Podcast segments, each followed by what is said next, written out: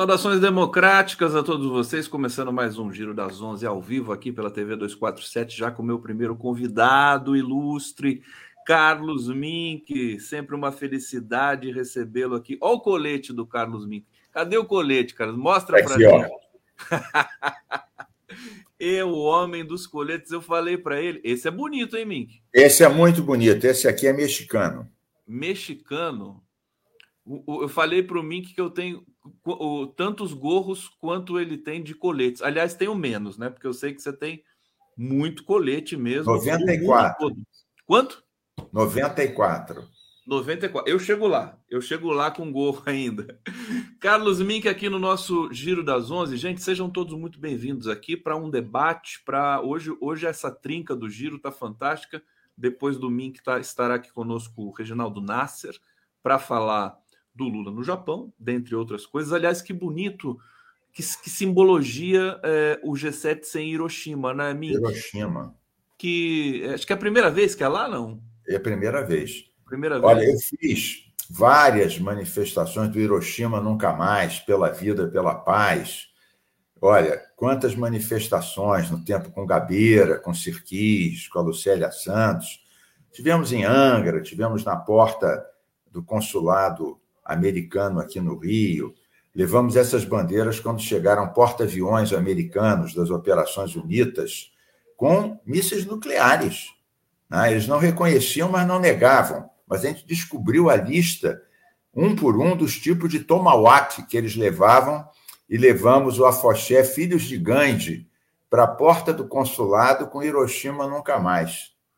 Isso aí, idos do que? Dos anos 70, 80? Não, os anos 80, 90. Anos 80, 90. 90?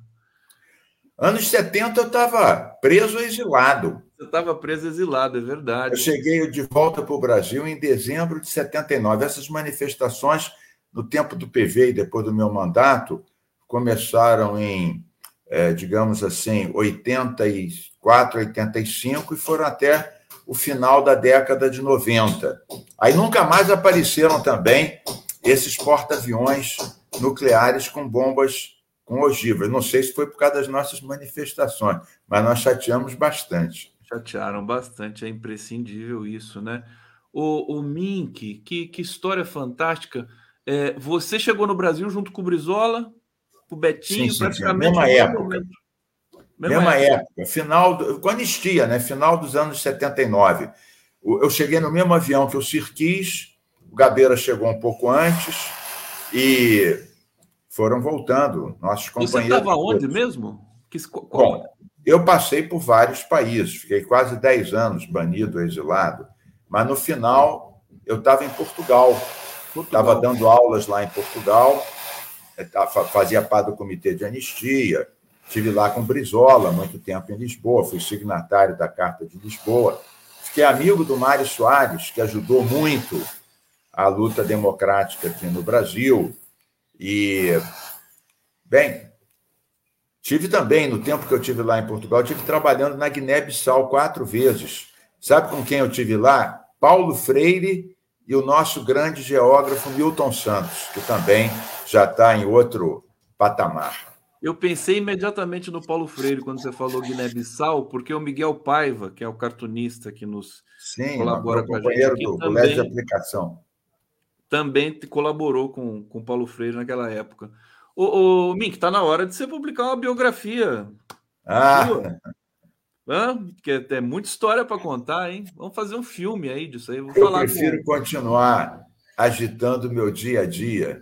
Ainda temos muitas batalhas pela frente. É claro, não, mas não impede de você continuar as batalhas. Aliás, estava falando com o Mink aqui no, no bastidor, gente, porque da última vez que a gente se encontrou, o Mink falou a seguinte frase, né, para mim, assim, é, garimpeiros tremei. Isso foi antes da ação do governo no território sim, Yanomami, sim, né? Garimpeiros tremei. E aí eu vi tudo isso se realizar. Realmente eles tinham de ter tremido e estão tremendo até agora. Foi uma ação muito forte do governo. Eu queria que você comentasse para a gente, Mink. Isso, Conde. Olha, o processo todo. Quando eu falei isso para você, foi em dezembro eu ainda estava no grupo de transição com a Marina, é, Isabela, Jorge Viana e o delegado Saraiva, delegado Alexandre Saraiva da Polícia Federal, que, aliás, foi afastado lá da Amazônia porque ele fez a maior apreensão de, de madeira do Brasil e brigou, bateu de frente com o ministro Salles. Então, ele foi punido pela sua coragem, pela sua correção. Aliás, eu estou brigando né, para que a Polícia Federal coloque ele num posto bacana, a própria Marina coloque ele na fiscalização de Londres. Você acredita que o Saraiva está até hoje aqui, foi afastado, está aqui numa delegacia em Volta Redonda, né? É. Ele está na linha de frente, que é o forte dele. Bom, tá, ele foi, ele foi é, exonerado e, e, e, não voltou ainda para a Polícia Federal? Não, ele, ele não foi exonerado. Ele, ele foi não foi punido, exonerado. E a punição dele foi ficar para Volta Redonda. Ele, que era o Sim. superintendente da Amazônia, fez a maior apreensão de madeira, como ele seria necessário. Mas por que, que eu falei do Saraiva? Porque no grupo de transição, o Saraiva levantou uma tese que eu abracei e depois a Marina e a Isabela abraçaram também, que é o seguinte: para tirar os garimpeiros mais rapidamente, não tem que jogar bomba nem dar tiro, tem que cortar as linhas de transmissão deles, de abastecimento os barcos, as lanchas rápidas e os helicópteros e jatinhos, porque lá no meio do mato, lá, sem comida, sem gasolina, sem mercúrio e sem arma, eles vão embora. É claro que houve ações no terreno.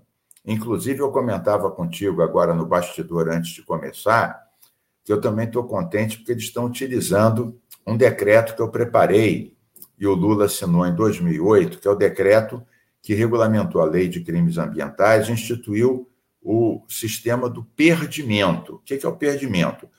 Equipamentos como avião, trator, motosserra, até gado, a gente pegou o boi pirata com base nesse decreto, que estejam sendo usados para cometer crimes ambientais continuados, podem ser apreendidos administrativamente, sem processo judicial, apreendidos e ou destruídos ou alocados para a própria polícia. No caso do boi pirata, eu doei tudo para o Fome Zero.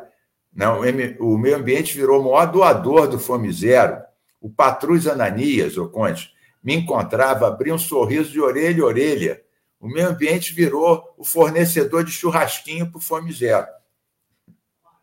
Mas então, você tem razão. Eu falei contigo em dezembro, tremei garimpeiros ilegais, poluidores, e aconteceu mesmo. O governo fez uma ação muito efetiva. Agora tem outras terras indígenas. Aliás, vários desses se deslocaram. Não, e eles vão para outros lugares, né? Você vê que isso, você tem uma vitória aqui, mas não pode sossegar porque é permanente. Né? E tem que reforçar a fiscalização dessas terras indígenas. E agora, felizmente, o Lula voltou a demarcar. Já tinham é, 14 processos de demarcação e homologação prontos. Ele já assinou seis, vai assinar oito agora, ainda no primeiro semestre. No tempo que eu fui ministro, só dois anos, nós apoiamos o a FUNAI e o Ministério da Justiça foram demarcados 5,8 milhões de hectares de terras indígenas. E o, o Bolsovírus cumpriu a promessa dele, demarcou zero hectares, homologou zero hectares de terra indígena e ainda trabalhou para reduzir. Asfixiou e militarizou a FUNAI e fez vários, eh, vários decretos, MPs, uma delas essa do marco temporal, que quer reduzir o acesso do, do, dos indígenas a terras é, imemoriais, terras que a eles pertencem. Mais uma batalha para a gente enfrentar.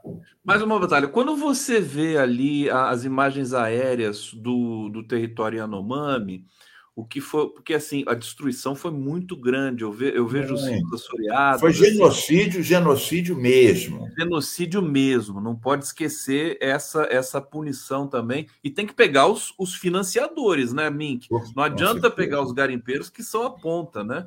É, é, isso, isso eu ainda estou esperando, viu? O Conde, outra coisa, você pegou um ponto aí importante. Estudos sérios detectaram que o destino do ouro ilegal são grandes empresas italianas e inglesas. Então, eles que juram defender o planeta, o clima, o meio ambiente, deviam de estar de olho, porque além do contrabando afetar as finanças do Brasil, o Haddad agora quer recuperar as fontes é, de entrada de recursos, né? Além disso, indiretamente, estão financiando o massacre Yanomami e o desmatamento ilegal. Então, rastrear a cadeia do ouro é essencial. E, e esse, o, a comunidade internacional que pressiona né, pela Amazônia e tudo mais, eles têm culpa no cartório também, tem, né? Eles, eles, não podem ficar só ali, né, achando que estão fora desse processo todo, né? Quanto ouro foi tirado de lá nesse, no, depois do golpe, Mink? É uma coisa muito, que também a gente precisa. Muito, muito é, ouro. É, não, já tem avaliação disso. São bilhões em, em reais ou euros, bilhões. E mais da metade do ouro é ilegal, clandestino, contrabando, ver o quanto a gente não está perdendo aí, que poderia estar tá financiando programas como a volta do Mais Médicos, universidade, ampliação do Bolsa Família. Né? Tem que Exatamente, mais uma fonte de receita para botar a economia equilibrada.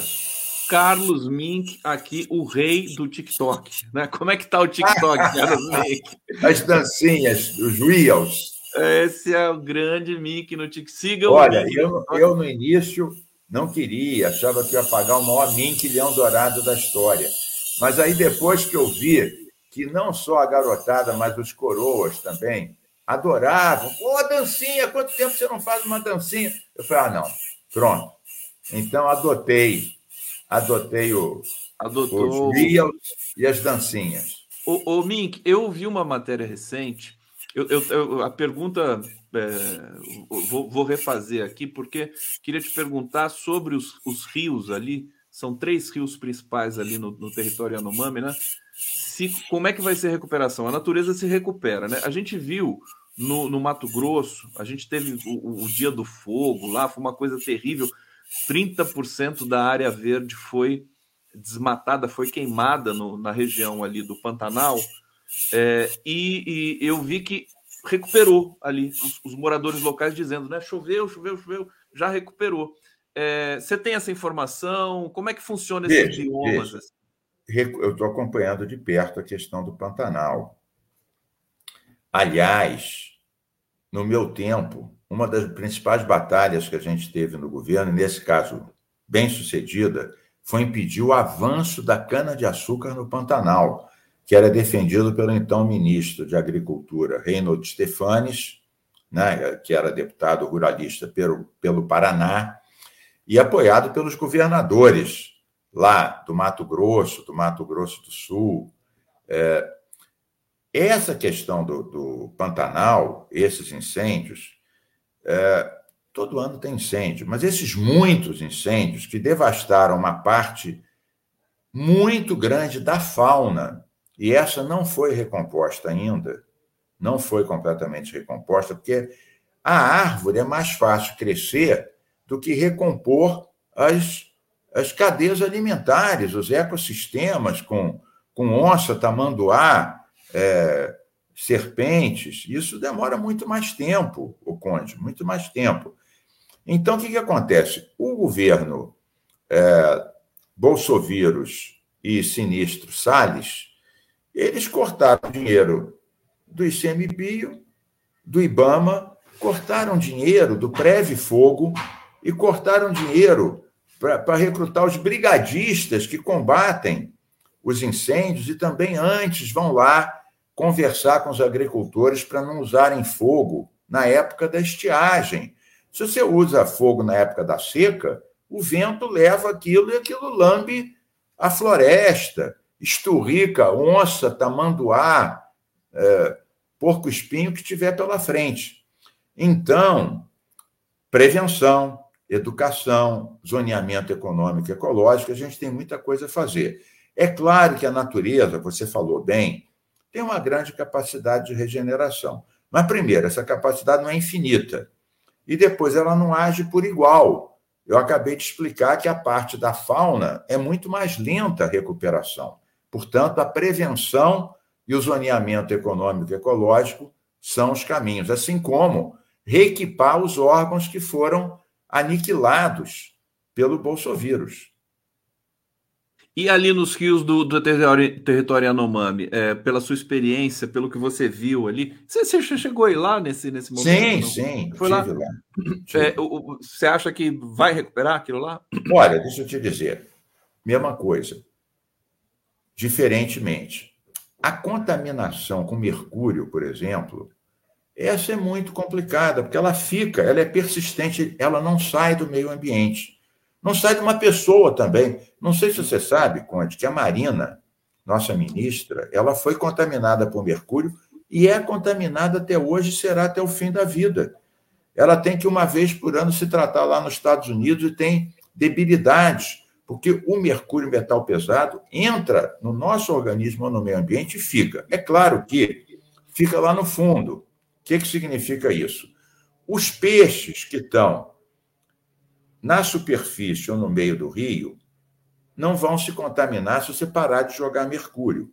Mas aqueles outros peixes, como o cascudo, que estão em contato lá no fundo com, aquela, com aquelas plantinhas lá agarradas no fundo, esses ainda vai demorar muitos anos, porque você para de lançar, mas você não elimina aquilo que está lá no fundo. Então, vai haver uma recuperação mais rápida para o que está mais do meio para cima na superfície e uma bastante mais lenta para aquilo que está em contato com o sedimento no fundo.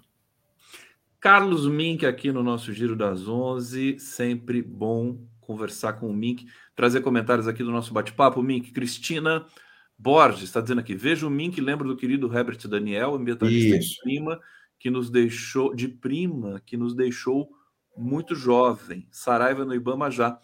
Herbert Daniel, eu, eu, eu não estou lembrando. Herbert Daniel era meu companheiro, era guerrilheiro, estava na, na, no Vale da Ribeira com Lamarca, era um gay, foi exilado conosco, voltou para o Brasil, se candidatou pelo PVPT. O Herbert Daniel é uma figura top é, do mundo é, LGBT.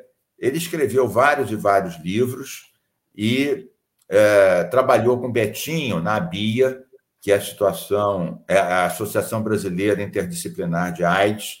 Quando eu botei um camisão de 18 metros no obelisco da Rio Branco para contestar as campanhas da igreja à época contra a camisinha, o Herbert Daniel e o Betinho que eram da Bia, né? e ambos morreram resultantes da questão da AIDS. O Betinho, por ser hemofílico, junto com Enfio, com a família dele, e o Herbert Daniel, é, por ser LGBT numa época que não se tinha cuidados nenhums, nem a questão do sangue. Então, Betinho, meu grande companheiro, Herbert Daniel, grande companheiro também. Precisa ser resgatada a história do Herbert Daniel, sim, sim. hein? É importante essa guerrilheiro, guerrilheiro gay, teórico, pioneiro, fundador do PV, também. Devia ser uma figura assim encantadora. É. Encantadora. Ô, ô, ô Mink, deixa eu avançar aqui. Silene Lemes, fale sobre a exploração Petrobras na Amazônia. Calma, que a gente já vai falar. Esse é o tema quente, todo mundo querendo Isso. que comente aqui. Marco Eliel, bom dia, Conde, Comunidade Giro, Salles no comando da CPI MST, escárnio total, é óbvio, né? Arte Violeta, Saraiva no Ibama, já. Isso. É, e aqui o, a Lourdes Bárbara Gellen, que saudade do Ming. Pô, você foi promovido agora em homenagem ao Japão, né? Ming. Dinastia Ming, chinesa. Dinastia da China, desculpa. Dinastia Ming. Dinastia Mink. Mink. Deixa eu comentar, então, algumas das questões que, que os nossos é, acompanhantes aqui colocaram. Primeiro, é, duas pessoas já falaram do Saraiva. Eu falei com Flávio Dino sobre isso. Gosto muito, tenho uma relação excelente com Flávio Dino. Ele ficou de analisar, porque a gente não pode considerar que uma punição por ele ter feito o seu papel que vá se manter, ou na Polícia Federal ou no IBAMA. ele é necessário, é necessário. Agora, a questão do petróleo e a questão da marina. Veja, eu acompanho de perto essa questão e acho que o IBAMA e a Marina têm razão. O que, que acontece?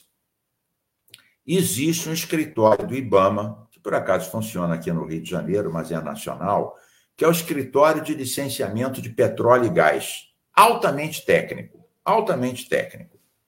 Né? Esse escritório analisou, há, há um ano analisa, as, os documentos que a Petrobras deu para explorar o petróleo na margem equatorial eh, do Rio Amazonas e também pegando o litoral norte. E chegou à seguinte conclusão técnica: eu li os relatórios, são relatórios grandes. Não há análise de impactos ampla e confiável sobre a ictiofauna, né, a fauna do, do, dos rios, do mar, sobre a questão dos corais, sobre os manguezais é, que só existem lá na foz do Amazonas, e diz que, instada a oferecer mais estudos e mais elementos, a Petrobras perdeu os prazos.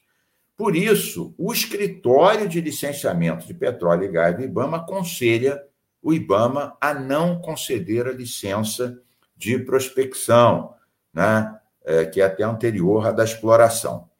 O presidente do IBAMA, Rodrigo Agostinho, estava numa saia justa, porque muitos outros ministros, inclusive de Minas e Energia, né, e os governadores dessa região, do Amapá, de outros lados, eles querem porque querem, porque acham que aquilo vai ser a redenção econômica, vai ser um novo pré-sal lá em cima na Amazônia. O Rodrigo Agostinho, que já presidiu a Frente Parlamentar Ambientalista, mas é uma pessoa muito séria. Ele foi prefeito é, de Bauru, em São Paulo. Mas não foi ele que inventou aquele sanduíche Bauru, não. Já existia aquele sanduíche. Mas ele foi prefeito de Bauru. E o Rodrigo Agostinho, dois dias atrás, falou: olha, acatamos, ele não fez os estudos, quem fez foi o escritório, ele acatou e indeferiu essa licença. Veja, na verdade, essa região é muito ampla.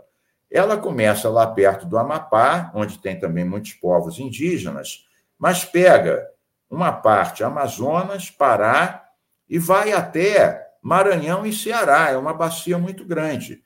Na área do Rio Grande do Norte, por exemplo, que é o finzinho dessa bacia, não há problema e as licenças já foram dadas e está tendo é, prospecção aí, nessa área. A área mais sensível é essa, mais perto do, do Amapá. Qual área que já tem prospecção? Desculpa. Rio Grande do Norte, a Bacia Potiguar. Bacia Potiguar. Tá. Já tem, essa já tem. E é a mesma, é a mesma bacia, mas é, é porque ela é enorme. Então, o que, que acontece? Eu, hoje mesmo, mandei um, uma mensagem apoiando a Marina e pedindo para os cientistas se manifestarem, porque esse ponto tem uma confluência de várias linhas. O primeiro é a proteção dos oceanos. Há pouco tempo teve uma conferência da ONU, o Brasil se comprometeu, o Brasil e vários países, a ampliar para 30% as unidades de conservação marinhas, onde atualmente a gente defende 6, 7% da nossa área marinha e 25% da nossa área terrestre. Então, veja que a, a, proteção marinha é mais fraca.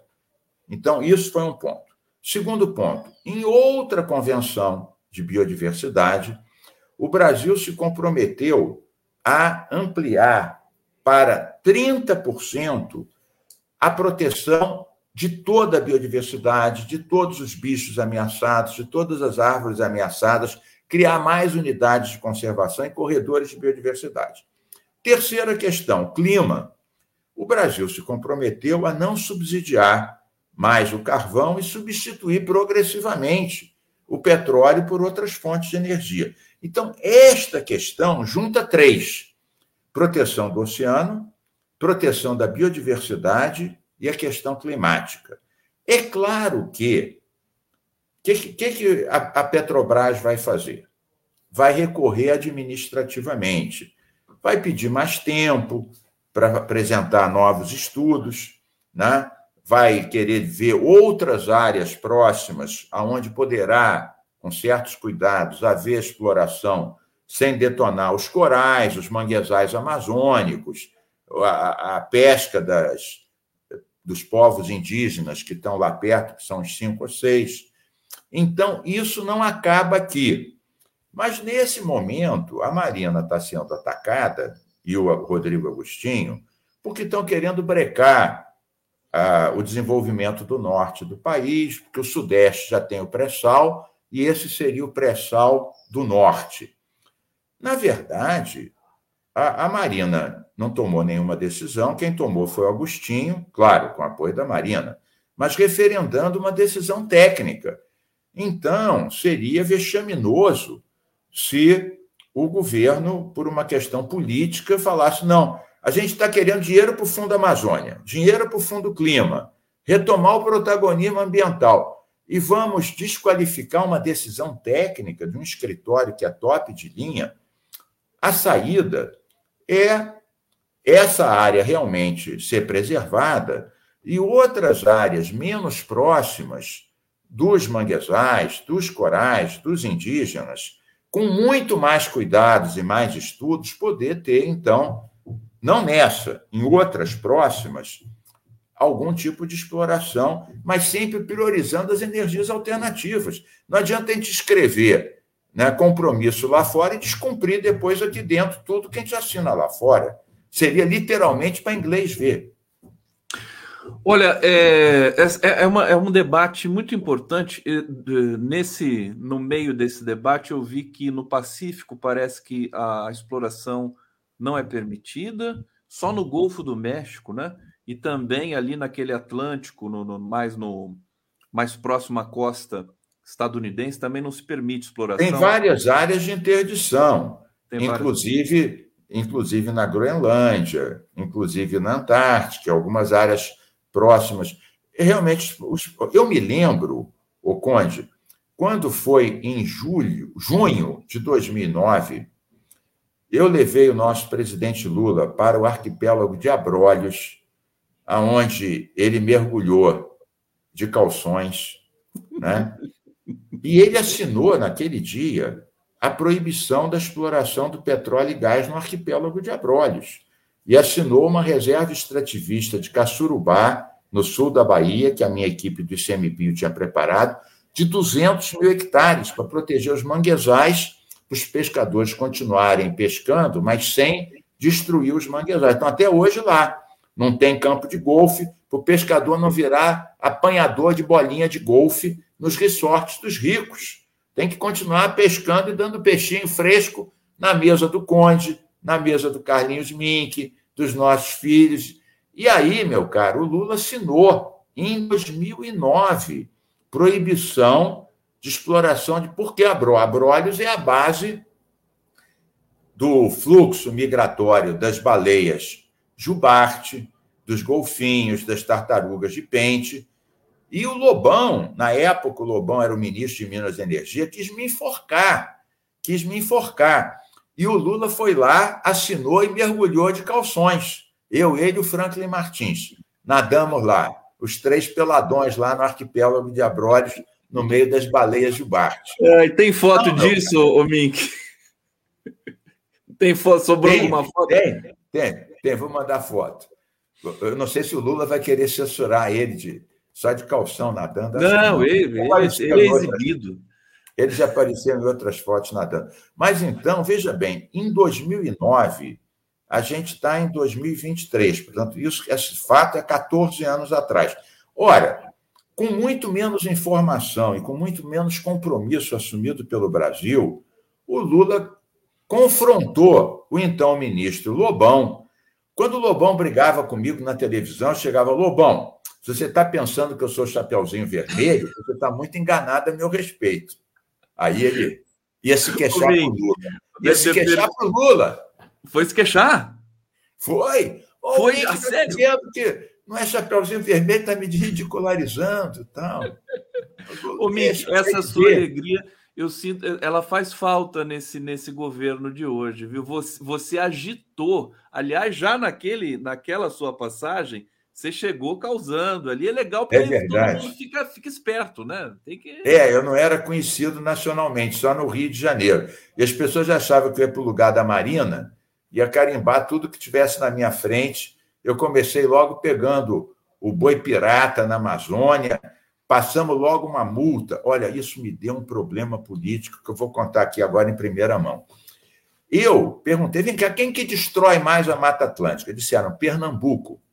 Como? Só sobrou 3%. Os engenhos de açúcar plantavam cana até dentro dos rios e tinha uma faixa estreita, porque depois tem é, é, o semiárido, a caatinga, lá para dentro. A, a faixa de Mata Atlântica no Nordeste é restrita. Então, eu falei, mas ninguém multa. Eu falei, não, tem aqui, disseram, o pessoal do Ibama disse para mim, tem 140 milhões de multa para aplicar, mas ninguém deixa a gente aplicar essa multa. Aí eu falei, vamos aplicar a multa. E aí teve uma coletiva, o Ibama aplicou 140 milhões de multa nos usineiros de cana-de-açúcar. No dia seguinte, no dia seguinte, estava o então governador de Pernambuco, né? socialista, depois candidato a presidente, que morreu num desastre de avião, né? depois a Marina assumiu o lugar dele, foi lá reclamar, e quem estava junto com ele? O atual ministro de Defesa, Múcio, que era ministro na época, e no passado tinha sido usineiro também. Foram para cima de mim e falaram: Mink, esse cara do Ibama quer quebrar Pernambuco. Você tem que exonerá-lo. Eu falei, mas vem cá, mas fui eu que disse para ele para aplicar as multas. Como é que eu vou exonerá-lo? Puta, deu um problema que você não imagina. O Lula falou: Mink, você está há uma semana aqui, já está querendo criar problema no meu estado, com um governador aliado, com um ministro aliado. Olha a confusão. Eu falei: não, vai fazer um TAC, vai ajustar, mas tem que ir reflorestando, tem que parar de desmatar, está muito ruim mas não vai fechar nada e tal. Isso foi com uma semana de governo, já comprei uma confusão daquelas. E queriam, queriam que eu exonerasse o cara do Ibama. Eu falei, mas como é que eu vou exonerar ele? Eu que pedi para ele tascar a multa que já existia. O, o, mas o Lula gostou dessa, dessa tua, né? né assim, ele, ele gosta, gostava. né? Ele achava Sim. eu meio maluco, mas no fundo ele achava que era para o bem. Porque eu também claro. negociava com os setores empresariais, a moratória São muitas histórias. Tem a sua história com, com o Stefanes, né? Que você também é, foi para cima dele. Exatamente. Né? Mas ele, no fundo, gostava, porque eu tinha diálogo com os empresários, o desmatamento caía, mas a gente viabilizava a madeira legal, a soja legal, íamos enquadrando eles no zoneamento de tal maneira que a nossa história não era inviabilizar, era colocar no trilho mais sustentável. Carlos Mink, aqui Ana Cristina Vaca... Valcarcel Velarde, imperdível livro do Alexandre Saraiva, Selva, não deixem de ler, de uma riqueza de detalhes o que se passa na Amazônia, ampliando por óbvio com o inominável e por outros lugares que passou. Eu fui no Paulo... lançamento, eu fui no lançamento desse livro. Perfeito. Você, você já criou uma, uma, um vínculo, uma amizade com o Saraiva, né? Sim, e aliás, essa amizade é antiga, viu? Porque o ah, é? Saraiva, é? ele antes de ser superintendente na Amazônia, era da Polícia Federal aqui na Baixada Fluminense. Então a gente fazia ações, por exemplo, para proteger a Rebio Tinguá, a reserva biológica do Tinguá, que tem 20 mil hectares, pega a parte alta de Nova Iguaçu, Caxias. Eu fazia operações em 2006, 2007, com Saraiva, para destruir fornos ilegais de carvão, é, é, contrabandistas de, de fauna. Não Eu tá fazia explicado. ações com Saraiva há muito tempo atrás. Está explicado porque que o Saraiva, né, eh, foi, foi, ele foi influenciado pelo MINC, então é por isso que ele Deus Nos influenciamos mutuamente. Mutuamente, claro. É, Paulo Henrique Franco, e o arcabouço fiscal, condão, esse monstrengo não vai amarrar o governo? Olha, não vai dar tempo de falar com o Mink sobre isso. Deixa para o outro. Ler. Olha, mas eu defendo, viu? Só quero dizer que eu, eu defendo o Haddad, acho que o Haddad está no caminho certo. ele tem que ter alguma estabilidade para avançar os programas sociais que a gente quer. Minha Casa Minha Vida, mais médicos, universidade. Olha, não adianta dizer que a gente quer ficar sem amarra nenhuma, porque aí o Congresso é conservador, o Banco Central é conservador, você tem que olhar o contexto total. E o Haddad está certo e o Lula está dando é, sustento para o Haddad. O pessoal está me lembrando aqui, o César Augusto Murari pergunta ao Mink se ele está engajado no Pão de Açúcar sem Muito. tirolesa. Você viu isso? Eu trouxe aqui uma Muito arquiteta, a Palome Amagata, e um, um, um, escalador, como é que é? André Ilha. André Ilha, é um, meu companheiro. É um projeto totalmente Maluco. absurdo.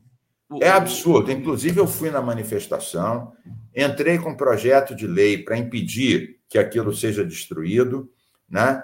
consegui fazer uma reunião no meu gabinete com o André Ilha, os principais líderes do movimento, eh, montanhistas, moradores da URCA, procuradores, né? com o atual é, presidente do IFAM. Né? E isso, o problema é que essas licenças foram dadas na gestão anterior. E para conseguir a licença, eles disseram que não iam tirar pedra do pão de açúcar, que não iam expandir a ocupação lá em cima. Depois, quando foi filmado que eles tiraram caminhões de pedra no monumento tombado, a Unesco, que deu o patrimônio da humanidade, o pão de açúcar, já está analisando rever isso. Tirar. Então, supost, supostamente, eles estão querendo ampliar o turismo com tirolesa e estão dando um tiro no pé que se a gente perde esse patrimônio, ninguém vem aqui para ver tirolesa ou ver restaurante. A tirolesa, no, a tirolesa no é uma pé. beleza infinita, inédita. Vão estragar o principal para conseguir uns é, tostõezinhos uns lá. Tostõezinhos. Olha, você que é amigo, você é amigo do Eduardo Paes também, né?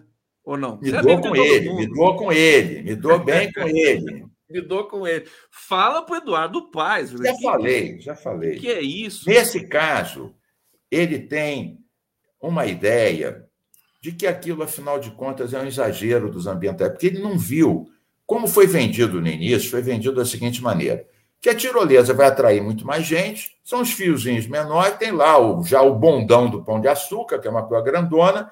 O que, que vai atrapalhar um fiozinho que vai ser uma coisa bacana pessoal que gosta de aventura vai trazer muito mais gente.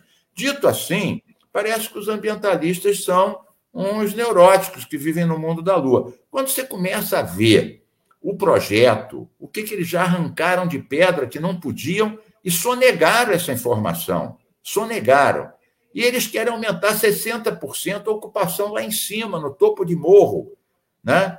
Então, eu acho que o Eduardo Paes ele foi induzido a erro por aqueles que venderam com uma tá coisa. Mal assessorado nesse nesse quesito. O, Mink, tanta coisa para falar com o Mink. Viu? Fica para a próxima. O, Mink, espera um pouquinho, calma, tem mais uma aqui, dá tempo de você falar mais uma coisa aqui, que eu, eu quero saber o seguinte: como é que o governo vai e como é que o Brasil, a sociedade vai lidar com essa, esse, esse processo hostil ao meio ambiente, que é o agronegócio, que é a monocultura é, é, um desafio e acho que não pode ser adiado mais, né?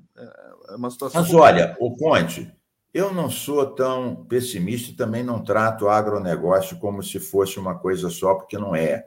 Os setores mais avançados do agronegócio, que exportam, eles já têm uma série de cuidados, porque sabem que se usarem, por exemplo, agrotóxicos proibidos nesses países, os produtos vão ser barrados Agora, a União Europeia tirou uma posição, não só na Amazônia, em relação ao Cerrado também. Grãos e carne que vierem de desmatamentos recentes não serão admitidos. É claro que eles têm lá o protecionismo deles. Mas, como diria o nosso saudoso Tim Maia, me dê motivos. Se a gente fizer lambança aqui, a gente vai dar motivo para o protecionismo. O, o Bolsonaro fechou as portas do mundo. O Lula está abrindo pela questão da relação com a China. Ele está agora no Japão, Lula. Já teve nos Estados Unidos. E a questão ambiental. A questão ambiental abre as portas. O Lula abre as portas. Isso é ótimo para o agronegócio. O Bolsonaro fechava as portas, atacava a China nosso maior parceiro. Então, claro, tem um setor atrasado do agronegócio, que são os desmatadores, os grileiros, a turminha que não quer obedecer à regra ambiental, não quer recompor as suas APPs. Eu acho que a grande produção exportadora não compactua com isso, até porque a própria Embrapa falou, nós temos 130 milhões de áreas de pastos degradados recuperáveis. Nós, com a produtividade aumentando, e Embrapa é top de linha, nós podemos duplicar nossa produção sem derrubar uma árvore. Então, eu acho que o problema não está no. É claro que tem um coração do agronegócio que virou bolsonarista. O MST, e, e com isso eu vou concluir, eu adoro o MST. Fui para São Paulo agora, fui para a feira do MST, fui chamado para a mesa. Olha o mal do MST aqui, hein? Comi muita comida orgânica, tomei cachaça orgânica, bastante cachaça, adernei, mas adernava sempre para o lado esquerdo nunca adernava para o lado direito. Né? Agora, por exemplo, eu acho que o MST cometeu alguns erros. Não podia ter ocupado a terra da Embrapa, nem terra produtiva. Ocupasse as improdutivas. Eu participei de várias ocupações apoiando o MST. Eu acho que quem a gente apoia, a gente pode fazer uma crítica construtiva. Não vai dar também munição para essa CPI de trogloditas que estão querendo criminalizar o movimento social é agrotroglo, trogloditas do agro. Haja. Mas o MST não podia ter ocupado a terra da Embrapa, pisou na bola. Eu falo isso como apoiador. Estive na feira, tomei cachaça e abracei o Stedley. Então, quem faz isso tudo tem o direito de fazer uma crítica construtiva. Claro, Marina, você tem direito. A Marina que eu apoio, eu também faço uma crítica construtiva. Leve o Saraiva para lá e constitua a Força Nacional Ambiental, que a gente aprovou no grupo de transição, já tem um decreto do Lula. O Ibama, que no início era contra, viu que isso não era militarização, que esses policiais vão ser treinados e comandados pelo Ibama, a gente precisa de braços. Então, Força Nacional Ambiental foi aprovada pelo grupo de transição.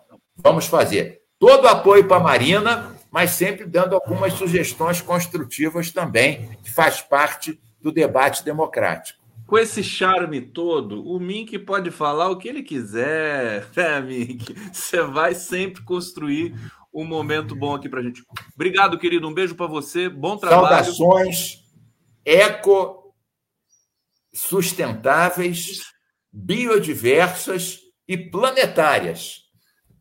Carlos Mink, valeu, querido.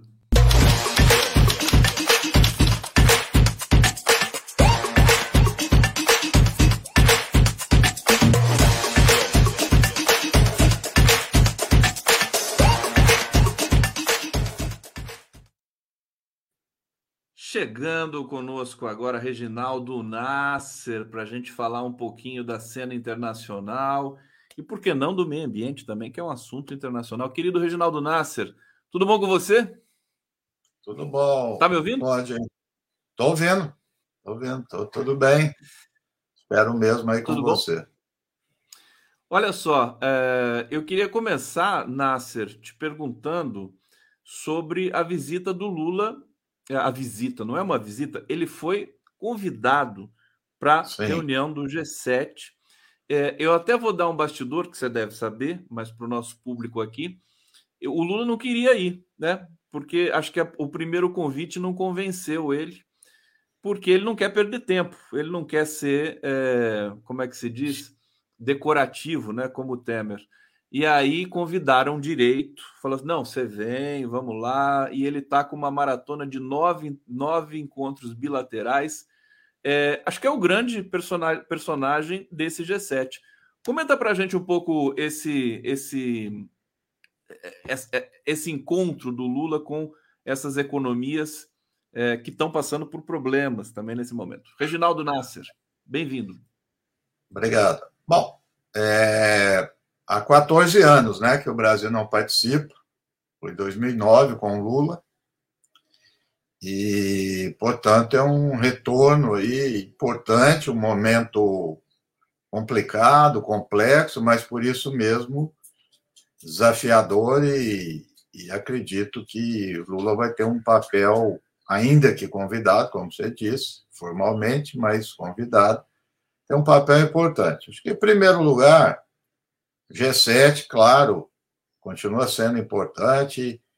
É, é interessante, quando você vai procurar definições, fala os mais industrializados, os mais desenvolvidos, os mais democráticos. Né? Mas política internacional se faz é, com poder relativo, né? então sempre comparando. E o G7 hoje não é o mesmo de 2009. Hoje, uh, o PIB dos BRICS já passou o G7. Né? É uma curva descendente, outra curva ascendente, e já passou, e vai deixar para trás. Claro que capitaneado pela China, mas de toda forma é outro momento. Né? Se você olhar também, além da, desses convidados que estão lá do BRICS, outros países, né? A Índia e a Indonésia vão estar lá também. É, a projeção que o FMI faz de PIB é, para 2024, entre os 10 mais estão lá. A Indonésia, Índia, Brasil, claro, China, Estados Unidos, mas esses países estão aparecendo lá. Então, em termos de poder relativo, é, diminuiu né, é, consideravelmente. Né? É, a outra questão que eu acho que cabe é, destacar aí é essa, vamos dizer, a, a, disputa, a competição com a China, né? Que os Estados Unidos teima né, em levar isso ao limite. É, alguns veem é, essa competição entre grandes potências como natural, natural sim, que é uma decorrência. Eu não acredito nisso, é uma escolha.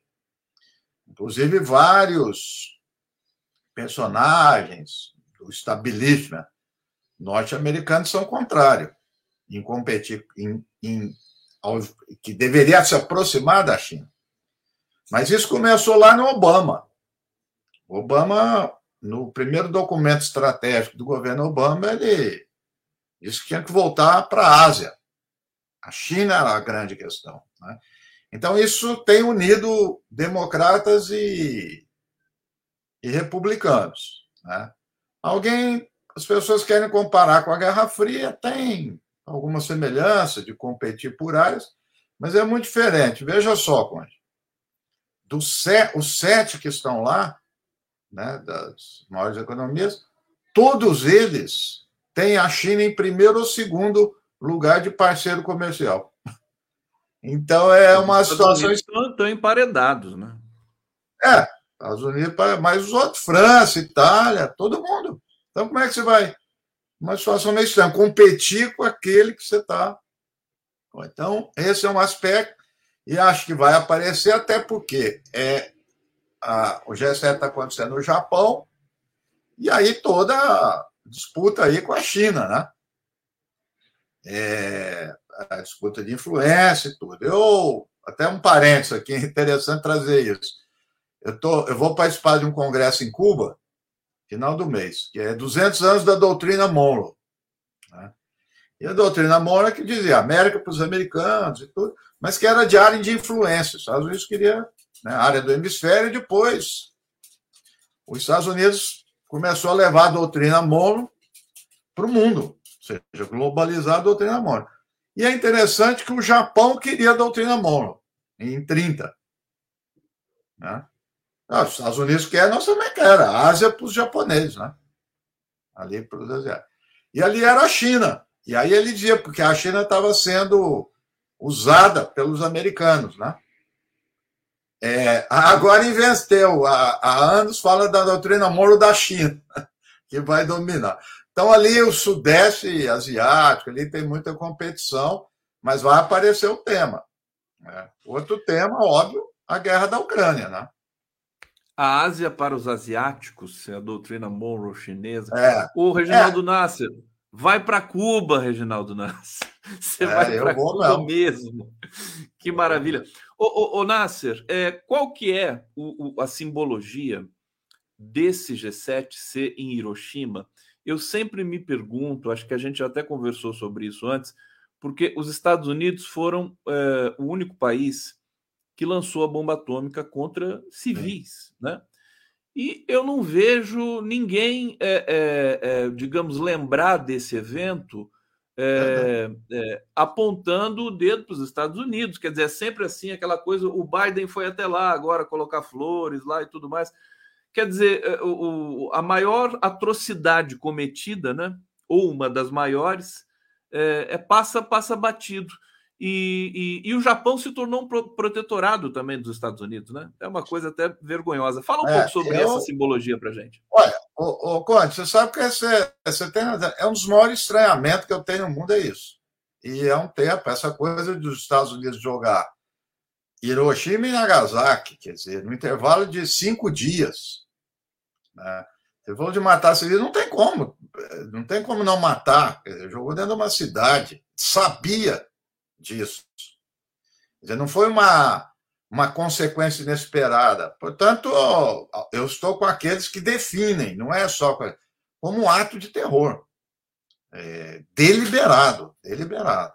Né? É, e isso teve uma época, me inculcou muito, me inculca. E eu comecei a ler um pouco sobre isso. Né? Você vê que só na década de 70, olha só, mais ou menos, um dos primeiros filmes do Japão que trazem a questão é do Kurosawa, que é. Como é que é? é algo em agosto. agosto, agosto né? Sensacional o filme, né? Do Kurosawa, muito sensível, muito. E ali o Kurosawa traz um negócio de geração, se você lembra, porque o, dos personagens, o, os avós viveram Hiroshima. Então, muito triste, não comentava, ficava calado. O filho era um empresário que tinha negócio nos Estados Unidos, que não queria saber disso. E os netos tentaram resgatar a história. Começaram a visitar e levantar a lebre. Esse filme do Kurosawa retrata muito bem a história lá. Eu li, você sabe que até década de 70, 80, grande parte da opinião pública ali, tudo, ou não queria comentar ou não sabia direito o que aconteceu. É muito louco isso. Não, não sabia, não, não sei o que é Hiroshima, não sei o que é Nagasaki, tal, não, não sei tal. Aí um dia eu também li um, uma matéria de um. Tem uma série que chama. Produzida pelo Spielberg, é, Guerra no Pacífico. E o Spielberg tem aquele caráter realista, muita batalha. E o jornalista estava nas filmagens e ouviu uns, uh, uns figurantes jovens comentando: pô, esse diretor está exagerando. Né? O cara chegou perto e falou: como assim? Imagina, nós somos irmãos dos americanos, nunca houve guerra.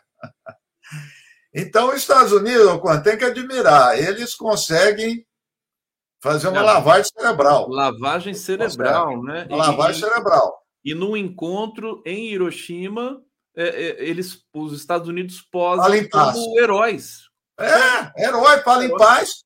E veja, deveria levar isso em consideração, porque gostando ou não do Putin, gostando ou não do regime da Rússia, a Rússia é um poder nuclear. E a questão está colocada, voltou é a ser colocada. Você fala na sua, na sua coluna no Carta Capital do fantasma nuclear também. Será que esse tema vai ser tratado ali em Hiroshima, Reginaldo? Não, né? duvido. Né? Duvido. Duvido. Os Estados Unidos não vai fazer isso nunca. E os outros também não vão fazer nada. Agora, o Lula eu... é um cara que pode colocar isso no, no, no cardápio. Não, eu acho que pode, mas é que tem tantas outras, assim, tem outras coisas mais a curto prazo que eu acho que ele vai se voltar mais para isso, né? acho eu. Né? Mas essa questão nuclear, ela interessou para os europeus quando estava ali no fronte, né, entre União Soviética e Estados Unidos. Estou vendo uma série da se reporta a década de 80 na Alemanha, era uma grande preocupação. Acabou ali, eles não estão nem aí, né? nem aí. Né? Então eles. O, o Nácia. Então, é Rapsódia de Agosto, alguém colocou aí. Tem uma notícia. Como é que é? Rapsódia de Agosto, o filme do Kurosawa, é. né? Sensacional. É... Tem uma notícia de que o Zelensky vai para o G7, assim, meio de surpresa, é a coisa que ele costuma fazer para tentar convencer Brasil e Índia, se não me engano, a, ao apoiarem. A gente viu uma visita recente do Celso Amorim é, para o Zelensky, inclusive uma, a fotografia não saiu, né? É, porque acho que até pedido do próprio governo brasileiro que não queria que é, a Ucrânia fizesse propaganda com a ah, visita ah, do Celso Amorim. Oi? Não sabia. É, não, houve, houve um, um, bastidor assim, não, nós não queremos ah. que, que tenha é, muito, muito alarde, né? Agora, faz um balanço para a gente da, dessa visita do Celso Amorim e da situação presente da Ucrânia, se mudou alguma coisa de alguns tempos para cá, é, porque está tá chegando um, um, mais um inverno, né? Quer dizer, a, a Europa vai passar agora para o verão e depois vem o inverno, né?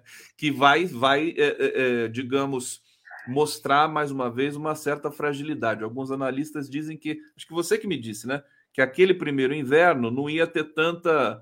É, tanta questão. É. Agora, o segundo vai pegar feio. Diga para gente, Reginaldo. Não, acho que, acho que é coisa do Zelensky aí. Acho que o Brasil, é, pelo que eu vi, foi o único, um dos únicos países na representação do Amorim que encontrou com o Zelensky e o Putin é, depois de ter iniciado a guerra. Foi o único. Então, foi. Eu sempre digo o seguinte: é, é óbvio, mas às vezes a pessoa não percebe. Qual a qualidade do mediador? Né? É o reconhecimento que ele tem pelas partes. Quem diz são as partes. Não tem. Ah, o Brasil é bom, é ruim. Quem diz são as partes. Então, se o Brasil tem o reconhecimento da Rússia, se a... tem o reconhecimento da Ucrânia, ele tem, está qualificado para isso, né? para ser um alguém fazer mediação. E eu acho que essa viagem é, demonstrou isso, mas demonstrou também que é um que a questão lá é um. Entendeu? É um grande embrólio. Porque, veja só, quando se chega num conflito desse, tem que ter uma estratégia para ambas as partes, para elas divulgarem é, as suas narrativas para as suas populações, para os seus aliados, que ela saiu ganhando. Os dois têm que sair ganhando. Entendeu? Os dois têm que falar que saiu ganhando. Né? Então, é, muito se aprendeu com a crise dos mísseis em Cuba. Então, porque diz o seguinte, lembrando aí o pessoal, tinha os detectou que havia míssil é, do, da União Soviética em Cuba, poderia atingir os Estados Unidos, e míssil é, norte-americano já tinha na Turquia. E aí criou um impasse. Bom, o resultado foi que ambos tiraram os mísseis da Turquia e o tirou da, de Cuba. Só que aí depois o grande restante aqui que nós vamos falar, quem que perdeu, quem que ganhou. Né? Então, a Ucrânia colocar é, que quer voltar a discutir Crimeia. É impossível. Isso é impossível, é não ter acordo. Então, isso daí não vai ter.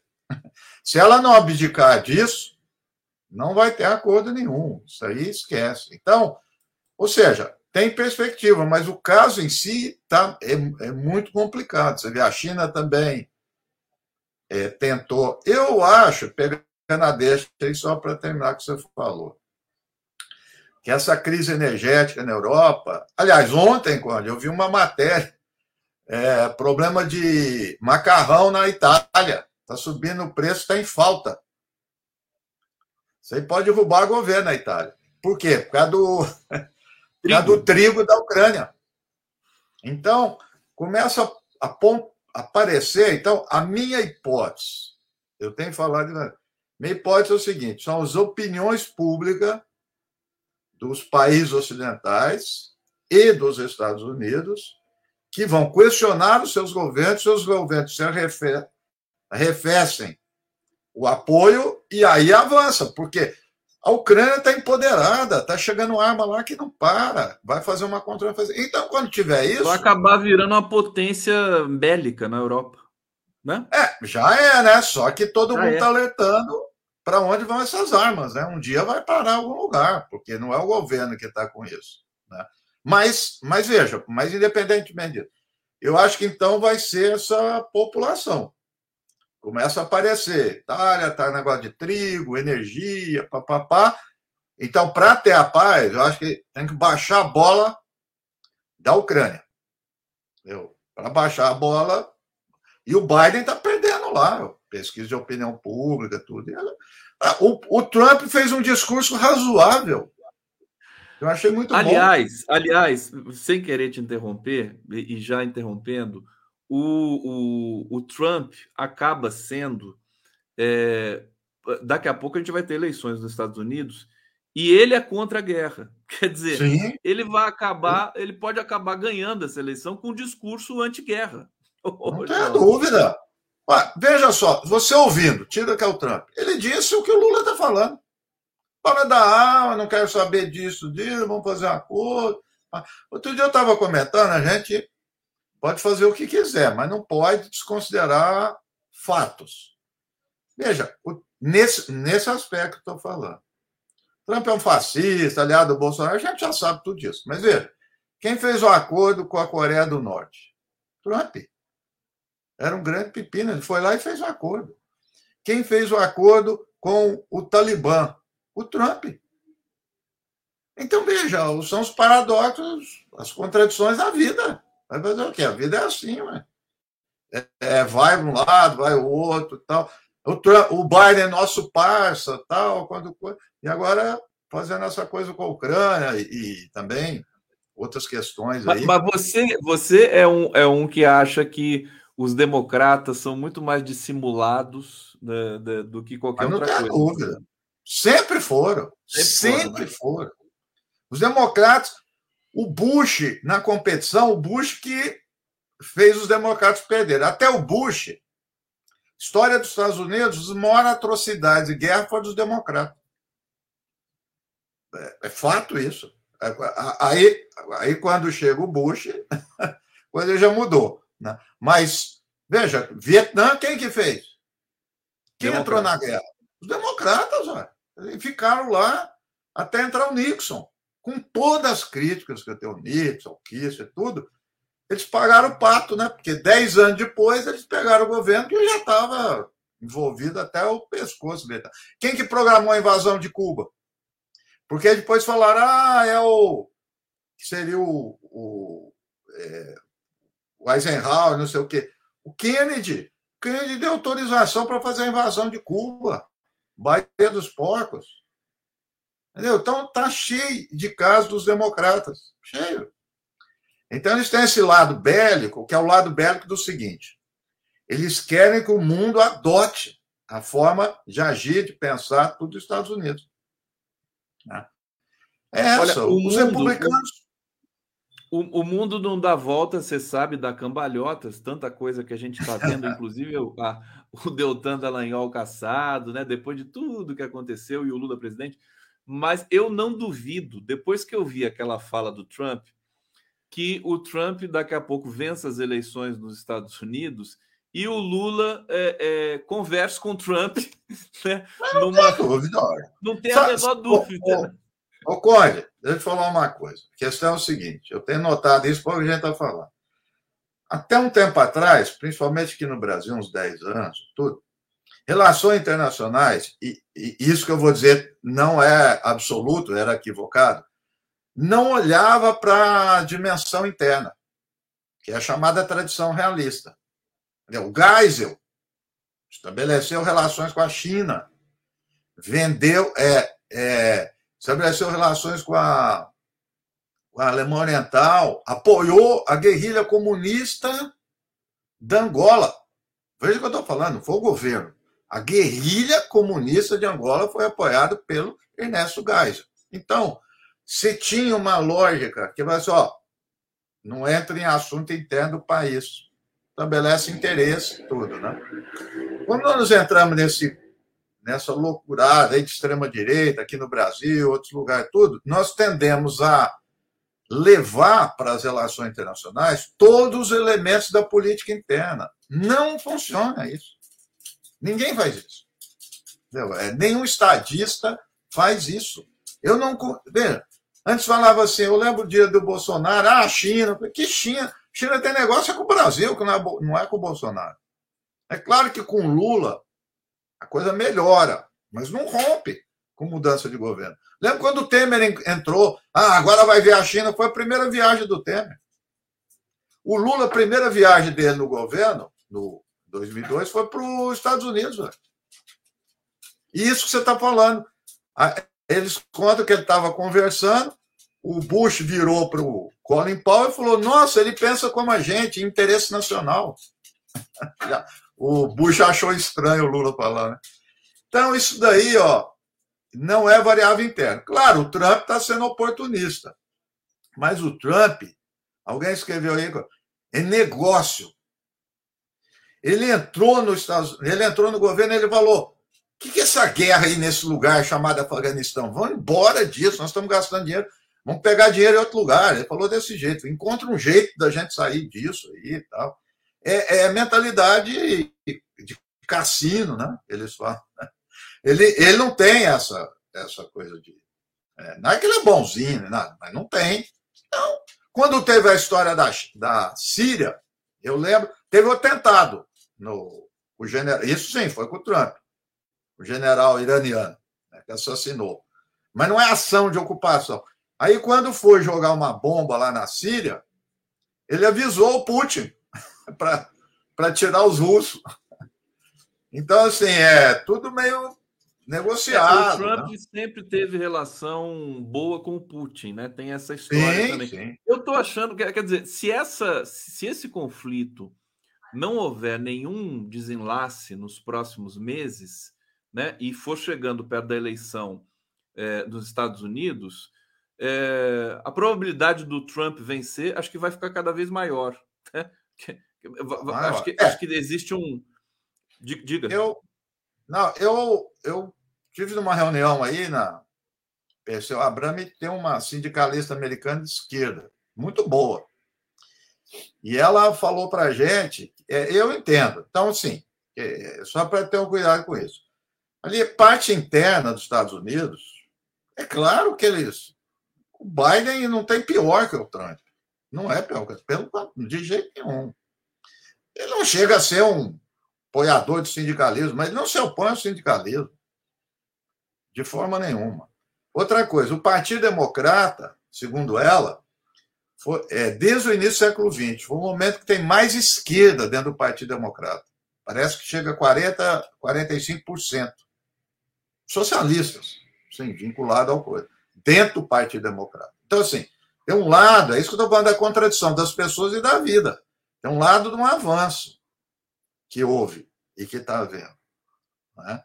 Outro lado tem essa polarização, que avançou também a extrema-direita, como aqui, são as polarizações. Esse, essa turma da esquerda está numa situação complicada no Partido Democrata. Porque eles têm uma postura diante da guerra da Ucrânia diferente da do Biden. Ao mesmo tempo, eles se sentem mentolidos, vão falar isso, vão associar com o Trump. Né? Então, eles estão numa posição muito incômoda. Agora, internamente, ela diz: a condição econômica dos Estados Unidos melhorou, das pessoas classe média.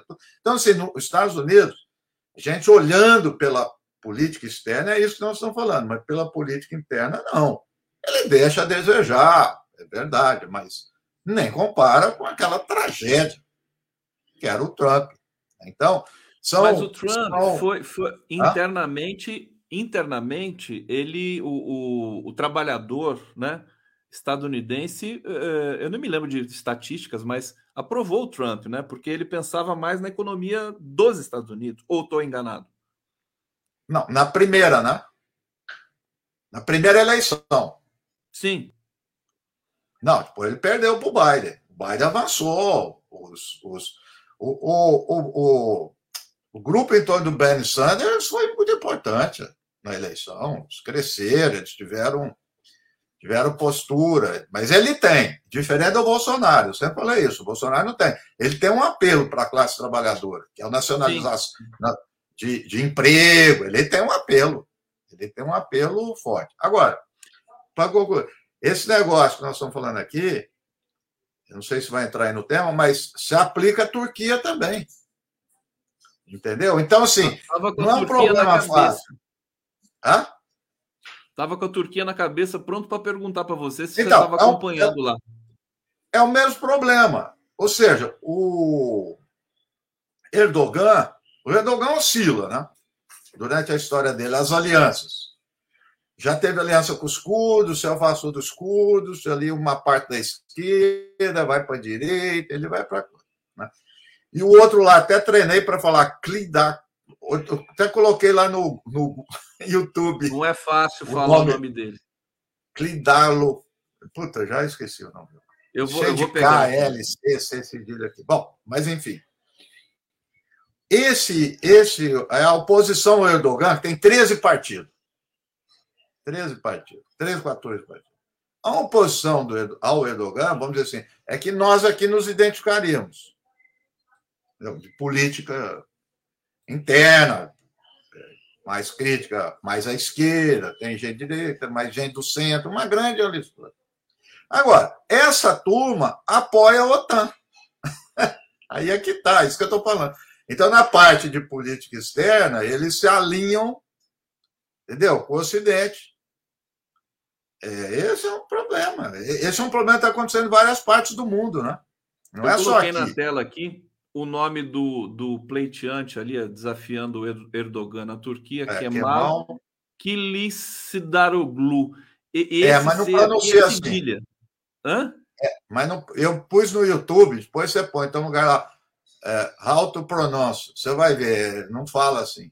Não, não, eu, eu não tô, eu não tô pretendendo falar como. É, mas é o Kemal. Vamos chamar de é. Kemal. Kemal, Kemal, fica mais Kemal. fácil. Olha, deixa eu então avisar aqui o, o, Carlos Alberto Veloso Lopes. Eu vou deixar o seu comentário para quando o Breno Altman chegar aqui, porque fala do arcabouço. Tá bom, meu querido Carlos Alberto? Só para você saber que está aqui guardadinho, viu? Júlio Gonçalves Rocha aqui colaborando conosco. Luciana Barros. Lula foi para lá para ser juiz de boxe tem que tomar cuidado para não tomar um cruzado na cara. Os lutadores são ferozes. Não sei se são tão ferozes mais assim também. Tá todo mundo meio caidaço lá, né? O, o, Nasser. Juscelino, no Donbass teve plebiscito. Votaram por fazer parte da Federação Russa. É, Cláudio Alves, o maior exportador de trigo do mundo é a Rússia. É, Nasser, nosso amigo querido o Arbex, José Arbex, esteve aqui é, e eu vou, eu vou trazer uma questão que ele, que ele apresentou um pouco aqui para a gente, que é o seguinte, é, que você deve inclusive conhecer. Primeiro, ele falou que, que, participou de uma, de uma reunião, não sei se por videoconferência na Alemanha ou se ele foi lá mesmo, é, disse que assim, você falou para os alemães, né? Vocês são um, um país ocupado, né? Falou assim, depois ele foi expulso de lá, né? Vocês têm 280 bases dos Estados Unidos, vocês são uma potência ocupada, né? E, e os alemães não quiseram aceitar essa, essa realidade. Bom, isso é uma coisa. É, e a outra é o seguinte: o, os Estados Unidos não vão aceitar a perda da hegemonia. E o Arbex está dizendo o seguinte: eles não vão aceitar. A CIA vai, já está trabalhando, eles estão fazendo de tudo, né? Vai, vai ter golpe para lá e para cá, vão fazer tudo que sempre fizeram, Verdade. basicamente, para impedir essa, essa reviravolta no cenário internacional. Agora, por outro lado, uh, Nasser, é incontornável isso, né? Você é, não tem como é. tirar a China do, do, do, horizonte. Isso. Bom, o, o IBEX tem boas percepções aí, tudo, mas eu vou chamar a atenção dele, porque se ele, ele vai dizer que eu sou determinista, mas se eu voltar ao Marx, são as, são a infraestrutura, são as condições materiais do mundo. A CIA vai mudar isso daí. Claro, vai dar golpe, sim. Eles vão fazer isso. Não há dúvida nenhuma.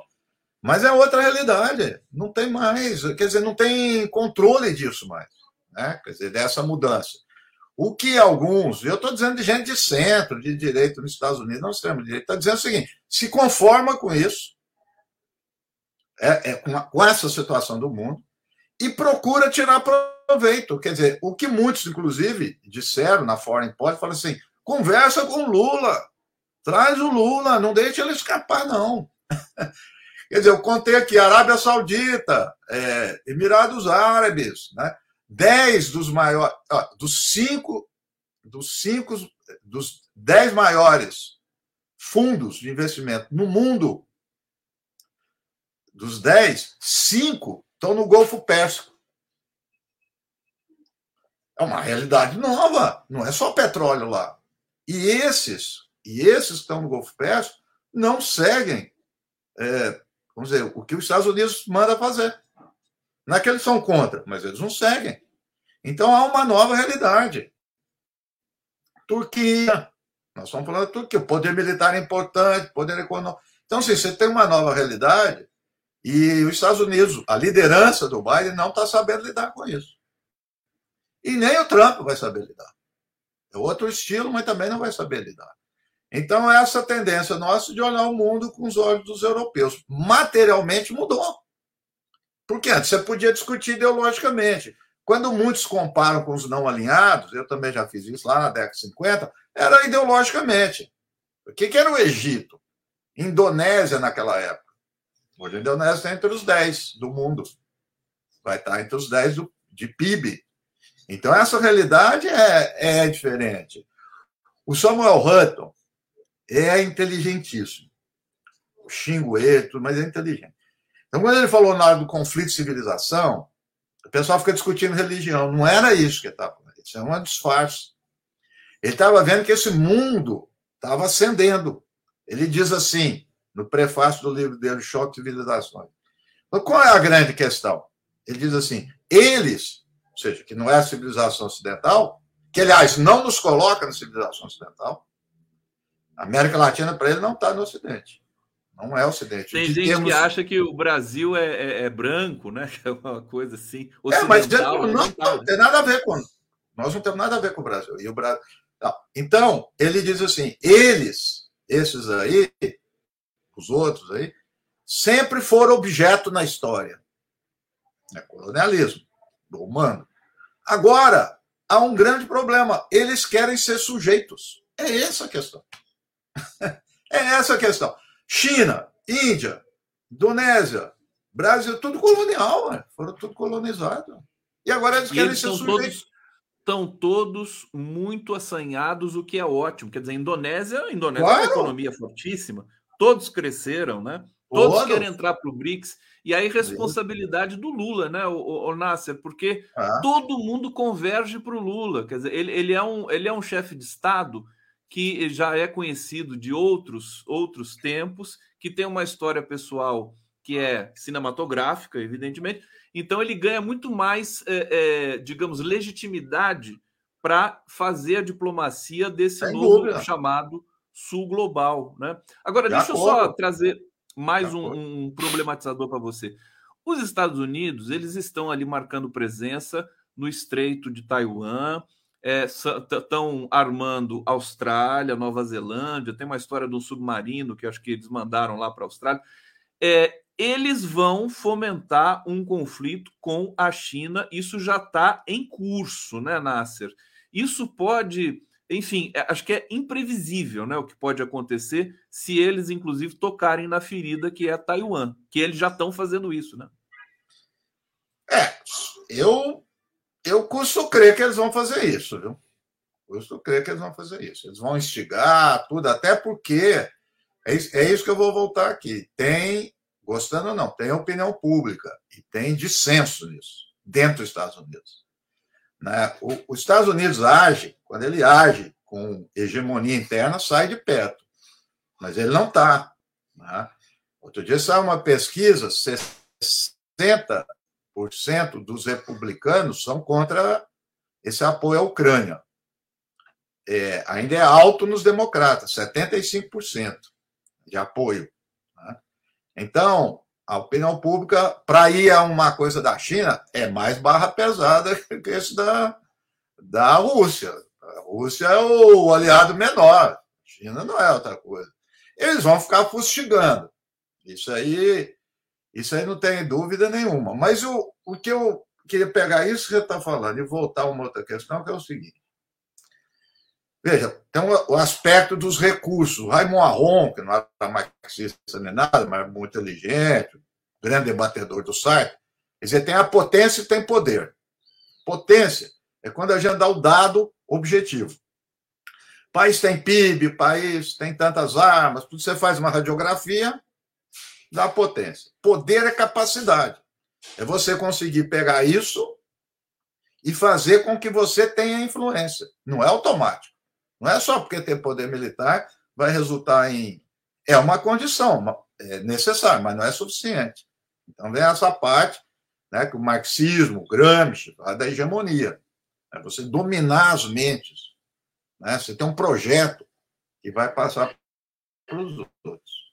Os Estados Unidos, não podemos desprezar, teve isso. Isso que é o caso da Alemanha e do Japão. Veja só o que, que eles falam. Eu leio muito eles lá. Então, assim, quais foram os dois maiores inimigos dos Estados Unidos de guerra? Alemanha e Japão. Estou reproduzindo o que eles dizem. O que, que nós fizemos com ele? Reconstruímos. o Alberto Léo ocupou mesmo, mas ocupou e reconstruiu. E fizemos a imagem a nossa semelhança. Então, se você sair na rua na Alemanha, se você sair na rua no Japão, a ideologia deles é norte-americana. Então, não é só que. É lógico que tem um poder militar. Não tem dúvida nenhuma, está lá ocupado, o Arbex tem razão. Mas a outra parte, que é um desafio, é que eles dominaram ideologicamente. Os alemães pensam, grande maioria, quer dizer, não tem, não tem lugar para uma, hoje, hoje, para uma esquerda lá, assim, uma esquerda combativa como já teve no passado. Né? Não tem. E como no Japão também. O Japão tinha um partido comunista, não tem mais nada, acabou. Eles conseguiram. Então, foram, são dois aliados, é, são dois grandes aliados dos Estados Unidos que seguem rigorosamente a ideologia norte-americana. Agora, isso é uma coisa.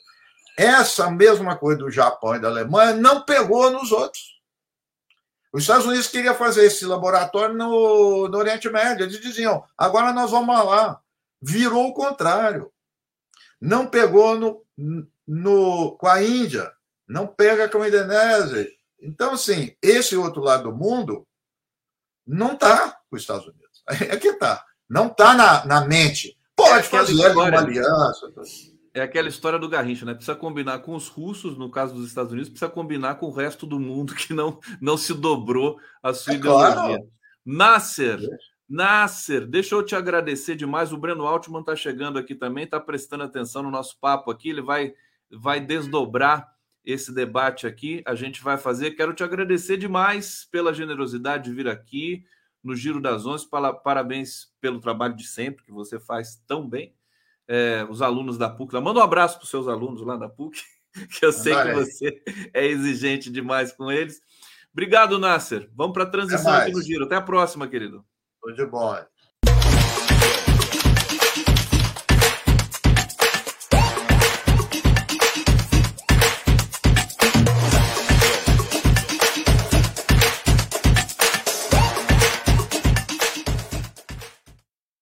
Breno Altman chegando aqui no Giro das Onze. Querido, como é que você tá? Eu vi que você pegou o finalzinho do nosso papo ali. O Nasser é. Nasser, ele vai com tudo, né, Breno? Você já, já, já fez entrevista com ele? Sim, né? Hum, olha, não me lembro, são tantas entrevistas. É que eu conheço o Nasser há um bocado de tempo. A filha dele, é. aliás, trabalhou no Ópera. Ah, que legal. A Marina. O que, que, que, você pode dizer? Vamos, vamos, vamos mas eu, eu, vi só, eu não vi, o, eu só vi a última frase dele, na verdade. Não, mas eu vou, eu vou contextualizar para você. Ele estava dizendo, né, do, do, do, da fatalidade, né, que é a perda da hegemonia dos Estados Unidos. Eu estava contrapondo uh, a uma posição do Zé Arbex, que você também conhece muito bem, que diz que os Estados Unidos não vão aceitar e vão, vão fazer das tripas coração para é, evitar que a China domine, né?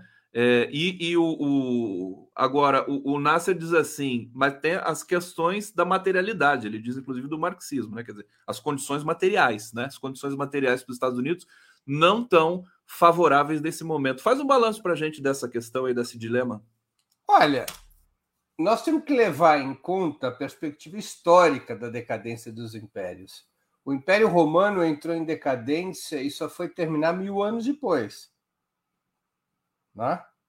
Então, os impérios eles funcionam é, a partir das suas reservas acumuladas, não é apenas em função da situação conjuntural. A situação conjuntural é muito complicada para os Estados Unidos, é fato, mas ele, os Estados Unidos possuem enormes reservas reservas militares, reservas econômicas, reservas culturais, até reservas idiomáticas. Os impérios são hegemônicos quando eles são capazes de tornar o seu idioma hegemônico. Olha que coisa curiosa. Isso a China está muito. mas muito, mas muito longe de conseguir. A Grã-Bretanha fez o serviço antes para os Estados Unidos, tornou o inglês uma espécie de idioma universal, porque sem você controlar o idioma, como é que você controla a hegemonia cultural? Como é que você controla o cinema? Como é que você controla a literatura? Tá? Então, os Estados Unidos têm enormes reservas que não podem ser subestimadas. A tendência é o declínio dos Estados Unidos como potência hegemônica? Eu não tenho nenhuma dúvida. Agora, entre esta conclusão e um diagnóstico de que isso vai ocorrer de forma acelerada, ah, aí vai uma enorme diferença, Conde. Uma enorme diferença. Né? Vamos pegar do ponto de vista é, do funcionamento do capitalismo atual.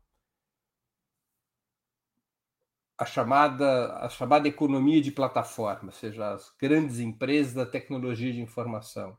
Das dez maiores empresas nessa área, nove são norte-americanas. Né? Google, Meta, Twitter, Apple e assim por diante. Só uma é chinesa, a Hawaii. Então, mas eles estão avançando, né? Inclusive teve a claro, crise do TikTok lá nos Estados Unidos. Né? Claro, mas eu sei dizer, as reservas dos Estados Unidos não podem ser subestimadas. Não podem ser subestimadas, inclusive as reservas militares. O Putin subestimou as reservas militares dos Estados Unidos na guerra da Ucrânia. Ele considerava, aparentemente, e nós que analisávamos a guerra também, de que seria um passeio à Rússia na Ucrânia. Seria uma guerra rápida, dado o poderio militar russo. Mas, mesmo sem envolvimento direto na guerra, apenas com fornecimento de armamento sofisticado, em larga escala, os Estados Unidos equilibraram a guerra. É verdade que a Rússia tem predomínio no campo de batalha. É verdade que a correlação no campo de batalha é favorável aos russos, mas os russos não conseguiram liquidar a fatura. Por que, que não conseguiram liquidar a fatura? Porque o exército ucraniano foi abastecido em larga escala pelas reservas militares dos Estados Unidos e da OTAN, que se mostraram de largo espectro e que tornaram a guerra uma guerra longa. Então, não podem ser subestimadas essas reservas. Tá? Os Estados Unidos, é, embora uma potência declinante, eles não estão pela hora do gongo. Ou seja, não, nós não vamos assistir um desmoronamento sem resistência, sem luta. Isso não vai acontecer. Isso não vai acontecer. Breno Altman, aqui deixa eu trazer a Maria Noemi dizendo aqui, por essas e outras análises, que o Breno é, para mim, um dos mais conceituados analistas do nosso tempo. Muito grata por trazê-lo ao Giro. Eu me lembrei agora do Raduan Assar, que é um queridíssimo, acabou ficando, ficamos amigos, e ele também gosta muito do Breno. Quando, quando a gente estava conversando, eu falava do Breno para ele assim, falava, ah, o Breno, ele gosta de ouvir o Breno. Está aqui Eduardo Fadini. Breno, fale sobre políticas públicas para a classe média. A maioria da classe média hoje paga aluguel, eh, facilitar financiamento de imóveis até 500 mil, por exemplo, seria um bom caminho. Espera aí, Breno. É, tem uma questão aqui. Eu vou trazer o, a Eduarda Fadini. A gente vai vir para o Brasil agora, sair um pouco do cenário internacional. É, o Carlos Alberto Veloso Lopes está dizendo aqui: PSOL votou contra a proposta do arcabouço fiscal, contra a urgência, né, no governo Lula, traindo a confiança. Espero que depois não venha se vitimizar novamente. É oposição nos atos e na falácia aliado alisa a cabeça e esfaqueia o tronco. Olha que violência, Carlos Alberto. Não, e não é, e não é real. E a informação não é real. O PSOL não votou contra o arcabouço fiscal. O PSOL votou contra a urgência no arcabouço fiscal. São duas votações separadas. Uma é se haveria tramitação normal do arcabouço fiscal, passando pelas comissões e dando tempo para debater o, relatório final que não é o relatório do governo, é o relatório de um deputado do PP da Bahia, do partido de, de, do Lira. Então, o pessoal votou contra a urgência. O que quer dizer urgência em termos parlamentares? Ela determina a possibilidade de um projeto não passar pelas comissões e ir diretamente ao plenário, que é o que ocorrerá. O projeto irá diretamente a plenário no dia 24 de maio, na próxima quarta-feira Então é isso que foi votado. Ah, factualmente, a observação desse nosso espectador não é real. Então foi apenas o trâmite que foi votado. Mas não é, é claro difícil, que... desculpa só, não é difícil o PSOL votar contra no, quando não, chegar a hora. Né? Não é só o PSOL, parte da bancada do PT não está satisfeita também. Mas o Lula enquadrou, Breno. Então, o que vai acontecer é que nós vamos ter um grupo grande de deputados votando a favor por disciplina de governo. O relatório é, do, do Cajado é muito ruim. É muito ruim. Não é ruim, é péssimo. O problema é que há um cálculo no governo que a alternativa a isso é manter o teto de gastos que não há força parlamentar para fazer melhor. Que tem que isso é o máximo que se pode conseguir. Há alguns, por dever de ofício, que transformam a necessidade em virtude, que é um dos piores hábitos da política. Eu prefiro quando um dirigente vai a público e diz é ruim o que nós vamos ter que engolir, mas não tem outro jeito, do que apareça dizendo o que a gente está provando é bom. É, transformar necessidade em virtude não é uma boa lição. A história mostra que isso dá errado. É melhor o dirigente dizer: olha, não temos força para ir além, tentamos ir além, lutamos para ir além, mas não temos força no parlamento para aprovar algo diferente. Mas esse é um pouco o discurso que o, que o, o governo, não sei o partido, mas está fazendo, né? Acho que mais o partido do que o governo. Eu mais o partido. O governo, eu vejo o governo fazendo um discurso, muitas vezes, não o Lula, propriamente, que não tem falado a respeito, mas eu vejo a equipe econômica transformando necessidade em virtude, mostrando. É... E é um erro, de fato. Eu acho um erro, porque, na verdade, o que, que acontece? O arcabouço fiscal só terá um sentido progressista se as receitas baterem recordes. Essa é a aposta do ministro Fernando Haddad, de que as receitas vão ser fabulosas nos próximos anos. Se a receita crescer muito, a coisa pode ficar boa. Por que, que ela pode ficar boa? Porque o crescimento dos gastos primários equivale a 70% do crescimento das receitas. Se ultrapassar as bandas de resultado primário em termos eh, o resultado, o saldo entre receita e despesas do governo, se, se ultrapassar essas bandas de resultado primário, 70% desse excesso de arrecadação pode virar investimento, então, se as receitas baterem recordes, os efeitos maléficos dessa, desse arcabouço fiscal podem ser neutralizados. Mas e se as receitas não baterem recordes? A coisa vai ficar difícil, vai ficar complicada. Isso tinha que ser dito com toda clareza para a opinião pública. Temos um Congresso conservador, tentamos aprovar coisa melhor, não conseguimos. Aliás, chegamos à conclusão de que nem valia a pena lutar, porque íamos perder, porque no fundo não houve uma luta para aprovar uma regra fiscal diferente, né? Tanto assim que há um consenso ao redor do arcabouço fiscal que parece incluir o próprio Jair Bolsonaro, que gravou um vídeo no site Metrópolis dizendo que apoiava o novo arcabouço fiscal, né? Então o governo dizia: olha, nós não temos força, nós estamos muito pressionados pelo capital financeiro, nós, estamos, nós temos uma situação muito ruim no parlamento. O máximo que a gente vai conseguir é isso daqui. O resto a gente vai vendo lá para frente. Que é educativa, explicar para o povo o que acontece. Eu não gosto do discurso que transforma necessidade em virtude. Ele é Aí, muito pedagógico. Muito importante essa, aliás, sintetiza, né? Não transformar necessidade em virtude. Isso é seu ou você pegou de algum autor aí? Ah, não. Fica nada, sendo seu. Na natureza, como na política e na cultura, nada se cria, tudo se copia, né? É. Olha, o, o Carlos Alberto, perfeito. O Carlos Alberto aqui, ele está trazendo outro comentário. Vamos ver o que, que ele está dizendo aqui. O PSOL já disse publicamente que vai votar contra.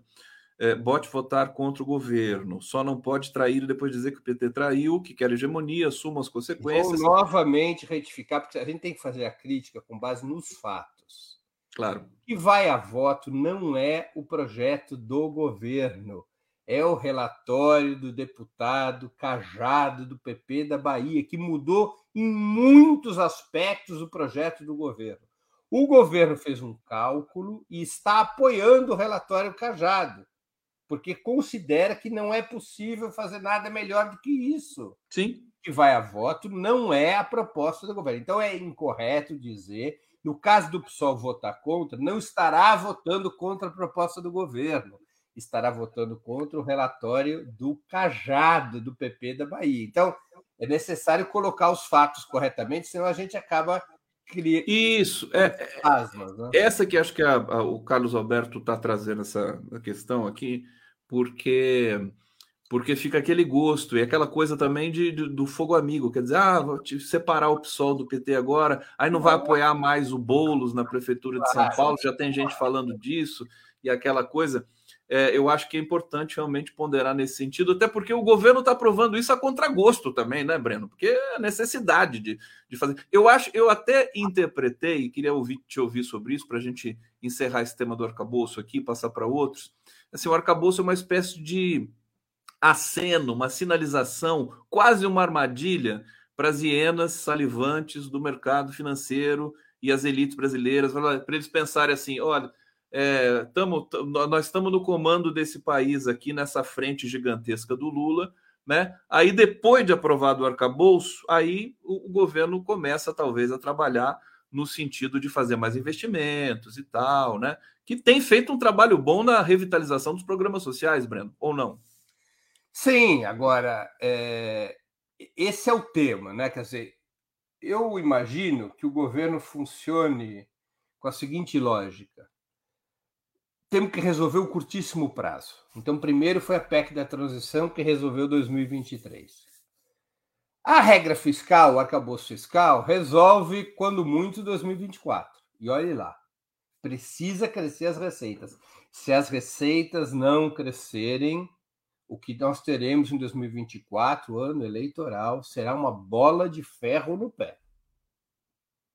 Mas tá é bom? possível as receitas não crescerem? Claro. Claro que é possível não crescer. Depende do desempenho da economia. Há uma relação entre a sua capacidade arrecadatória e o, o, o ritmo de crescimento da economia. Quando a economia cresce pouco, arrecada-se pouco. Quando a economia tem decréscimo, seja, tem recessão, arrecada-se menos. Ela está diretamente associada ao ritmo da economia. A economia brasileira, embora o primeiro trimestre de 2023 tenha ido tenha sido mais forte do que se calculava, a economia brasileira está andando de lado. Né? Ela deve crescer aí. Há quem diga que possa crescer 2% este ano, eu não acho possível. Hoje saiu mais uma reatualização do, do PIB e todas estão sendo para cima. É, tá, então, é, é, em função do primeiro trimestre, mas existe uma série de, é, de questões em relação ao primeiro trimestre que tem a ver com o ritmo do varejo, depois de ter caído muito pesadamente em janeiro, ele subiu em fevereiro e março. A manutenção desse ritmo é duvidosa. Eu acho que nós vamos ter aí um crescimento de 1,4, 1,3, 1,5 né, do PIB do ano. Isso anda de lado, né? Porque é um crescimento pequeno. Como é que as receitas vão crescer para você poder fazer com que os gastos primários subam 2,5%, já que os gastos podem crescer só 70% é, da receita, seria necessário que a receita crescesse para você chegar no teto de expansão dos gastos primários, seria necessário que é, a receita crescesse 3,6%, né? 70% de, de, de 30, seria necessário que a receita crescesse 3,5%. 70% de 3,5% vai dar 2,5%, tá certo? Então, a receita precisaria crescer dois pontos acima da economia. A economia cresce 1,5%, a receita crescer 3,5%. Para que os gastos possam crescer 2,5% em termos reais, eu estou falando, né? Já descontada a inflação. Então, não é simples essa operação. Não é uma coisa fácil. Na verdade, você precisaria ter um crescimento para poder chegar em 2,5% de crescimento dos gastos primários, que é metade do crescimento dos gastos primários médios do governo Lula. Os primeiros dois governos Lula, o, o crescimento anual médio dos gastos primários foi de 5,6%. Conde. O teto agora é de 2,5, é menos da metade. E o governo Lula só pôde fazer as coisas que fez na, entre 2003 e 2010 porque aumentou o gasto primário. Aí pôde fazer é, é, diversos programas, pôde criar universidade, pôde fazer concurso. Então, o atual arcabouço prevê um crescimento inferior à metade do que foi o crescimento das despesas no governo Lula. E, e também inferior, cerca de 30%, do que foi o crescimento médio dos governos Dilma, já incluindo o período recessivo que houve entre 2014 e 2016. O, gasto, o crescimento médio dos gastos no governo Dilma foi de 3,5%. O teto agora é de 2,5%. E para obter esse teto de 2,5%, as receitas precisam crescer 3,5%. É, tem, tem um risco embutido, não é um risco pequeno, mas se não correr esse risco também, né? Com, ah, com o, problema é que você está fixando uma regra para o gasto, que é uma certeza, na medida em que você fixa uma regra, você está estabelecendo uma obrigatoriedade, um limite para o gasto, para o crescimento dos gastos. Sendo que a receita é uma hipótese, né? A receita não está garantida, ela é uma hipótese. Para poder chegar a 2,5% de crescimento dos gastos primários no ano que vem, o cálculo que se faz é que vai precisar de 180 bilhões adicionais de crescimento da receita. É pesado. E daí que o Haddad está buscando outras fontes de captação, que são ah, então achar quem não paga. O né? governo, para escapar do debate sobre gasto primário, que é o, o, o grande atrito com o capital financeiro, o capital financeiro quer redução dos gastos primários. Por quê? Para ter certeza que os juros gigantescos da dívida interna, dos títulos da dívida interna, serão pagos aos grandes capitalistas e porque o capital financeiro quer, o, quer que o Estado privatize, quer que o Estado reduza o serviço público e os privatize. Então, para escapar de um conflito com o capital financeiro, o que, que o governo fez em síntese? Não vamos discutir gasto primário, a gente aceita controlar o gasto primário e vamos jogar disputa para a receita. É na receita que nós vamos fazer disputa, porque nós vamos adotar uma série de medidas para aumentar a receita, sem aumentar a carga tributária. Então, é um desafio gigantesco que o governo está se colocando. Vamos acompanhar isso com lupa. Aliás, é o que a gente faz nesses últimos tempos aqui. Ô, ô Breno, receber aqui o nosso queridíssimo Marcelo Auler, que está trazendo uma informação aqui importante sobre o Youssef, que eu vou querer que você comente na sequência. Marcelo Auler, tudo bom? Bom dia, meu amigo. Como tudo vai? Bom? Você bom e o Breno, Breno também, prazer. amigos dia, de outros carnavais, né? Sim, sim, sim. Bom claro. dia, Breno. Bom dia, Conde. Bom dia, comunidade. Você sabe que o mundo gira da roda. Eu, quando era criança, lia um anúncio da Lusitânia, transportadora de caminhão, a Lusitânia roda e o mundo gira. Tem um negócio assim, lembra disso, Breno? Você o mundo é gira e a Lusitânia roda. Lusitânia roda, exatamente. Dá voltas, dá voltas, e a gente volta tudo. Vamos lá falar das voltas da Lava Jato? Vamos lá. Breno vai... Mostra aí a matéria que o 247 está dando aí agora. Com Não, você me mandou notícia... a sua, né? O, o, Eu mandei um outro link agora, do 247. E eu não mandei. Ah, você mandou outro? Eu não mandei agora. Vê aí, é do 247. Deixa eu mostrar a sua aqui, até para divulgar o teu é. blog, querido. Não, essa eu vou falar depois. Ah, depois? É, é. Acontece que aí já previa isso que vai acontecer agora, em 2015. Agora, saiu uma nota na Veja, no radar da Veja, de que o Alberto Youssef e a, o 247 está noticiando aí, é esse link que eu mandei agora, que o Alberto Youssef achou as provas de um grampo ilegal colocado na cela dele no dia em que ele foi preso, 19 de março de 2014. E aí, com base nisso, ele quer pedir anulação da delação premiada dele, anulação de tudo. Isto é uma balela, Code. Isto é um joguete dele. Porque esta história do grampo já se sabia desde 30 de março de 2014, 15, 10 dias depois dele ser preso. Ele localizou esse grampo, como mostra a foto, que está na matéria da Veja, que deve estar tá na matéria do, do, do 247, e está naquela minha matéria.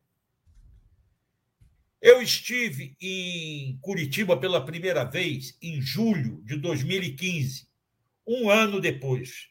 E aí, em agosto, eu escrevi essa matéria.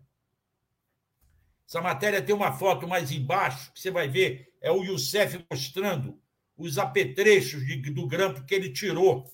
Mais para baixo, sobe mais a matéria, se você puder. Eu acho que tem uma foto dela, dele aí. Aí, aí, os apetrechos. Ele tirou isso e mostrou no parlatório para o advogado dele. O advogado dele é o Figueiredo Basto. Eles sabiam desse grampo. Figueiredo Basto, nesta época, me falou o seguinte: eu, se confirmarem que o grampo é ilegal, vou pedir anulação de tudo. E isto foi o que ele me falou. Aí ele me disse uma outra frase que explica por que, que ele acabou não fazendo nada. Ele disse que o, o cliente dele estava num paraíso e os outros estavam tentando se salvar no mar. Eles descobriram o grampo. O grampo teria condições de anular todo o processo da Lava Jato porque era um grampo ilegal, sem autorização do Sérgio Moro. Foram os delegados que colocaram o Igor Romário, o, o superintendente e o Márcio Adriano. E a Érica recebia o material do, do, do grampo. Acontece que se o Figueiredo Baixo ou qualquer advogado levasse adiante essa história, anulava o processo anulava o início do processo, porque tinha um grampo ilegal. Aí eles inventaram uma sindicância. Quem fez foi o delegado Moscardi. Nesta sindicância, ele alegou: não, esse grampo é antigo, é da época em que esteve aqui preso Fernandinho Beiramar. O grampo já não funcionava mais. Mentira. O aparelho usado como grampo foi distribuído pelo Departamento de Polícia Federal às superintendências, inclusive aquele aparelho para a Superintendência do Paraná, depois da saída do Fernandinho Beramar, lá da Superintendência do Paraná. Ou seja, o equipamento chegou depois. Então não podia ser o mesmo equipamento. A história só ganha uma reviravolta, mas a princípio ficou valendo o grampo ilegal. E o Figueiredo Bastos e o Alberto Youssef aproveitaram isso para fazer o quê?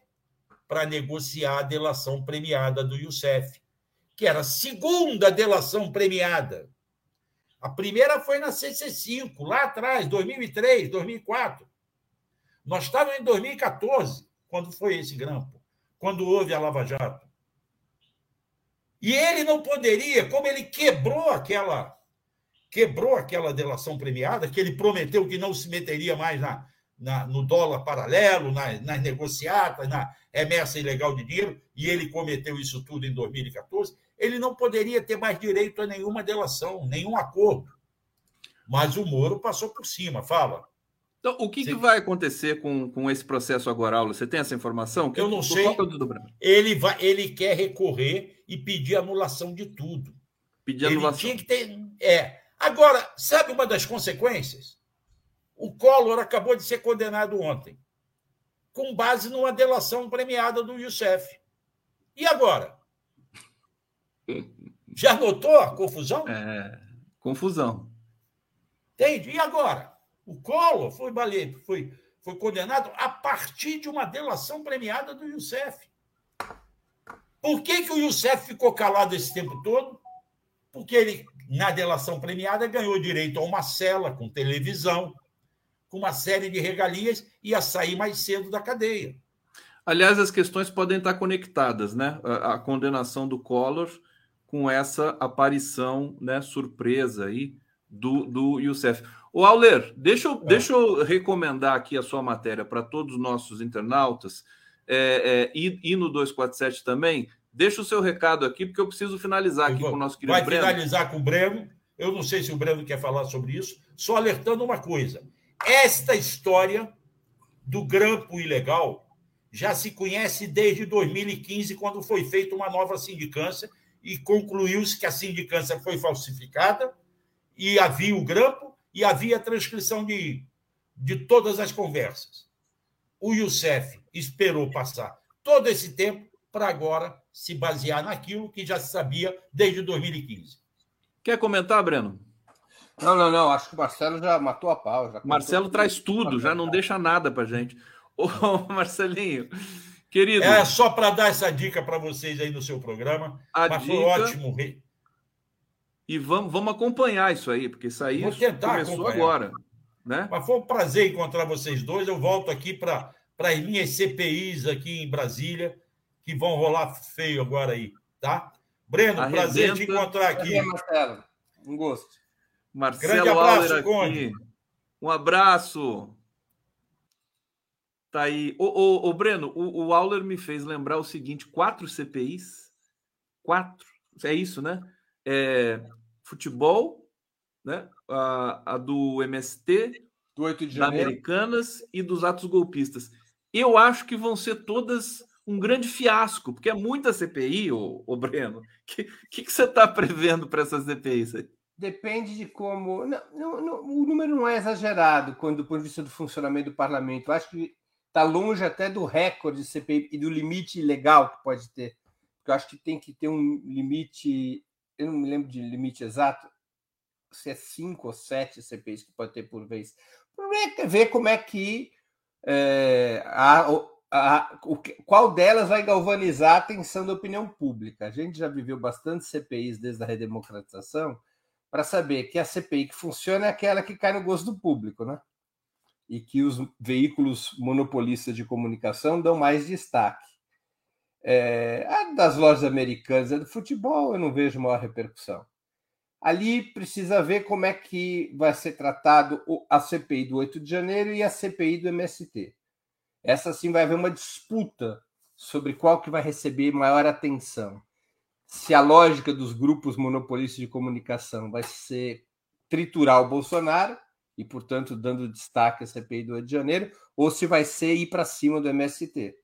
E aí daí Breno, a CPI do MST. Antes, antes de eu vir aqui para o bate-papo trazer uma pergunta aqui do nosso internauta, deixa eu, deixa eu celebrar e eh, fazer aqui o anúncio que nós vamos nos encontrar hoje no Ópera, logo mais às 19 horas.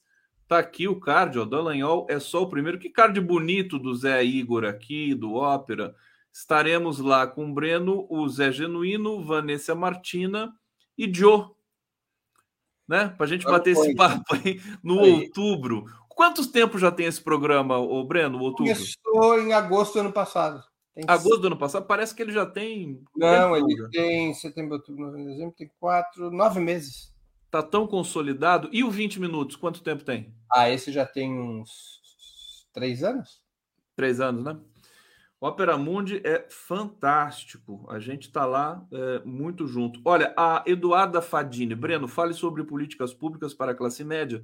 A maioria da classe média hoje paga aluguel, facilitar o financiamento de imóveis até 500 mil, por exemplo, seria um bom caminho. Eu já tinha lido aqui. E, e daí eu aproveito para agregar. Um, um- você viu o projeto Sol para Todos, que está na mesa ali do, do Lula, no gabinete lá, que é assim: financiar energia solar para o kit de energia solar para uma faixa da classe média baixa e batizaram esse projeto de Sol para Todos. Eu achei delicado e até poético. Comenta, comenta essa estratégia, quer dizer, o governo fez muita coisa para as classes mais pobres e alguém disse assim: estamos esquecendo da classe média. Agora eles estão querendo fazer alguma coisa para a classe média. E aí, Breno?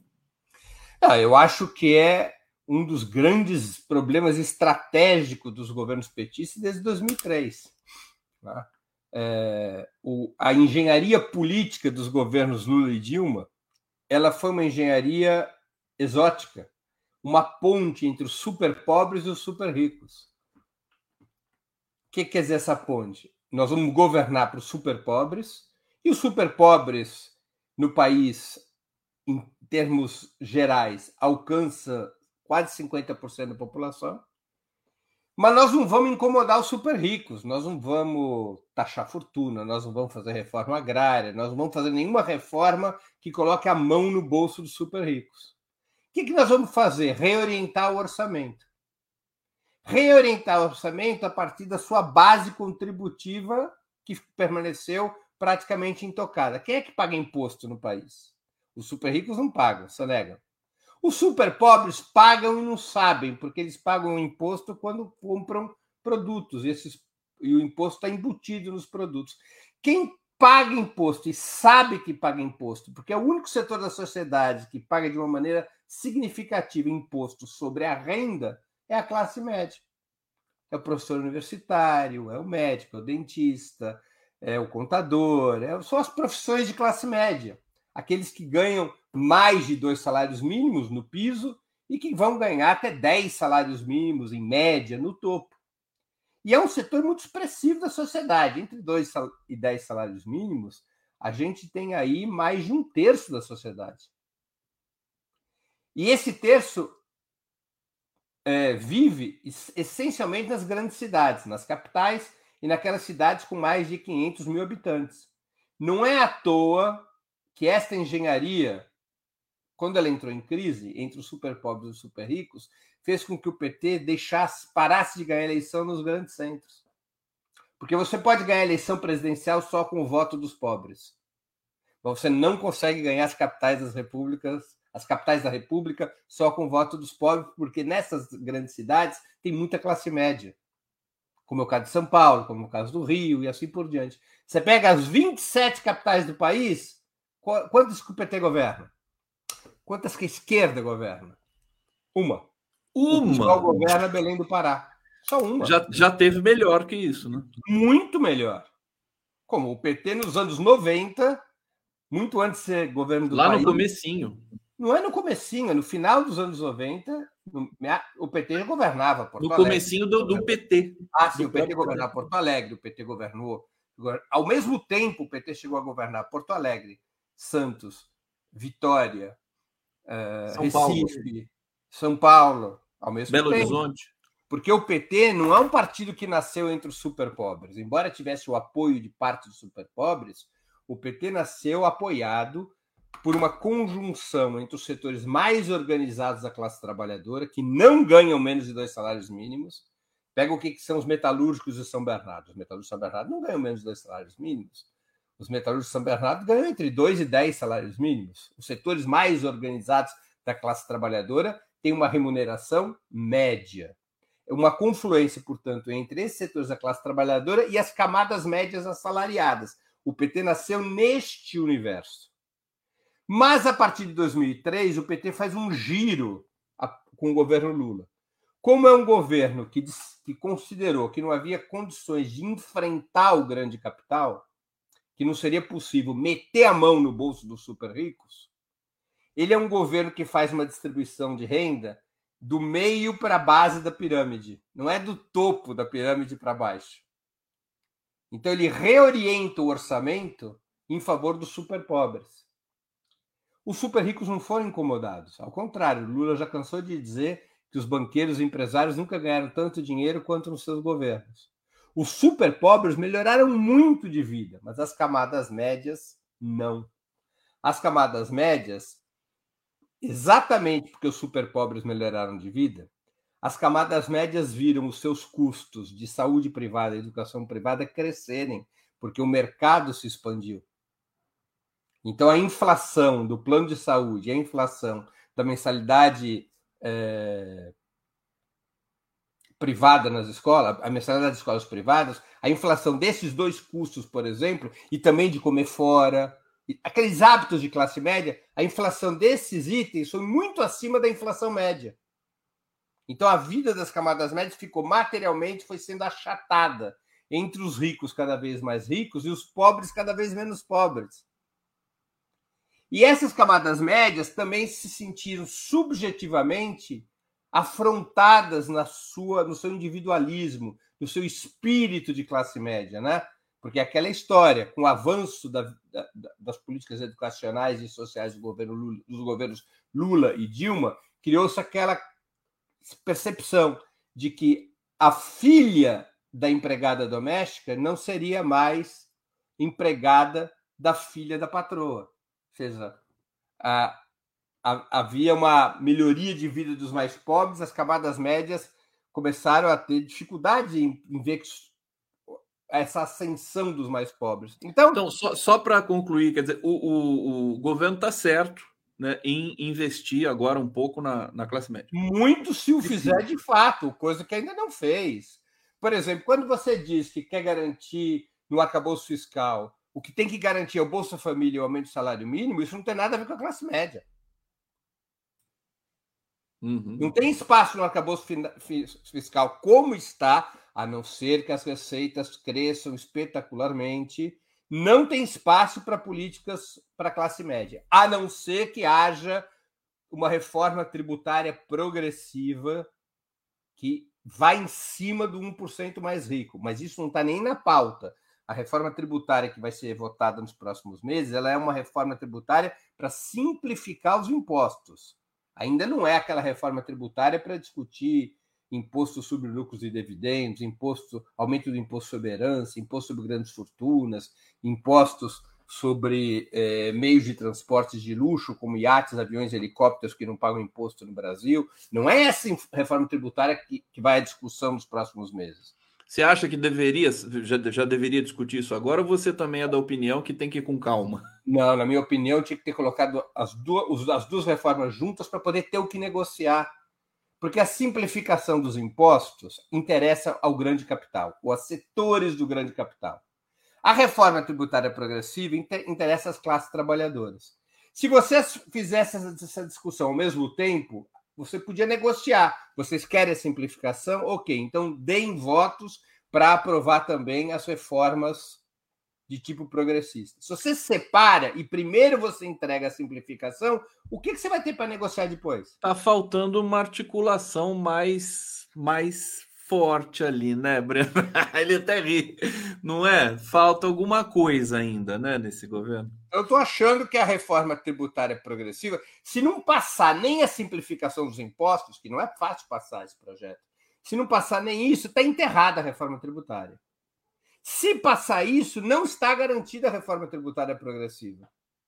Então, na minha opinião, e que não é minha, é a opinião de muitos deputados do PT, eu vou citar aqui o ex-presidente do partido, Rui Falcão, que são da opinião que tinha que tratar junto todos os temas da reforma tributária para ter o que negociar. Que da maneira como foi desenhado em duas etapas, quando chegar na segunda etapa não vai ter o que negociar. Breno Altman, deixa eu trazer os dois últimos comentários aqui. O Carlos Alberto Veloso Lopes está aqui fazendo a deixa dele. Lula e Haddad querem aprovação. Quem vota contra é traidor. Se der errado ou certo, responsabilidade é do governo. Está aqui, o Veloso está nessa vibe, tem todo o direito, democraticamente aqui, o Breno, o o Breno explicou para a gente. É, vamos nessa, vamos, vamos, vamos, fazer esse debate. Tereza Cristina Rodrigues Ribeiro, o Conde, faça um recorte da explicação do Breno sobre o arcabouço fiscal, por favor. Faremos.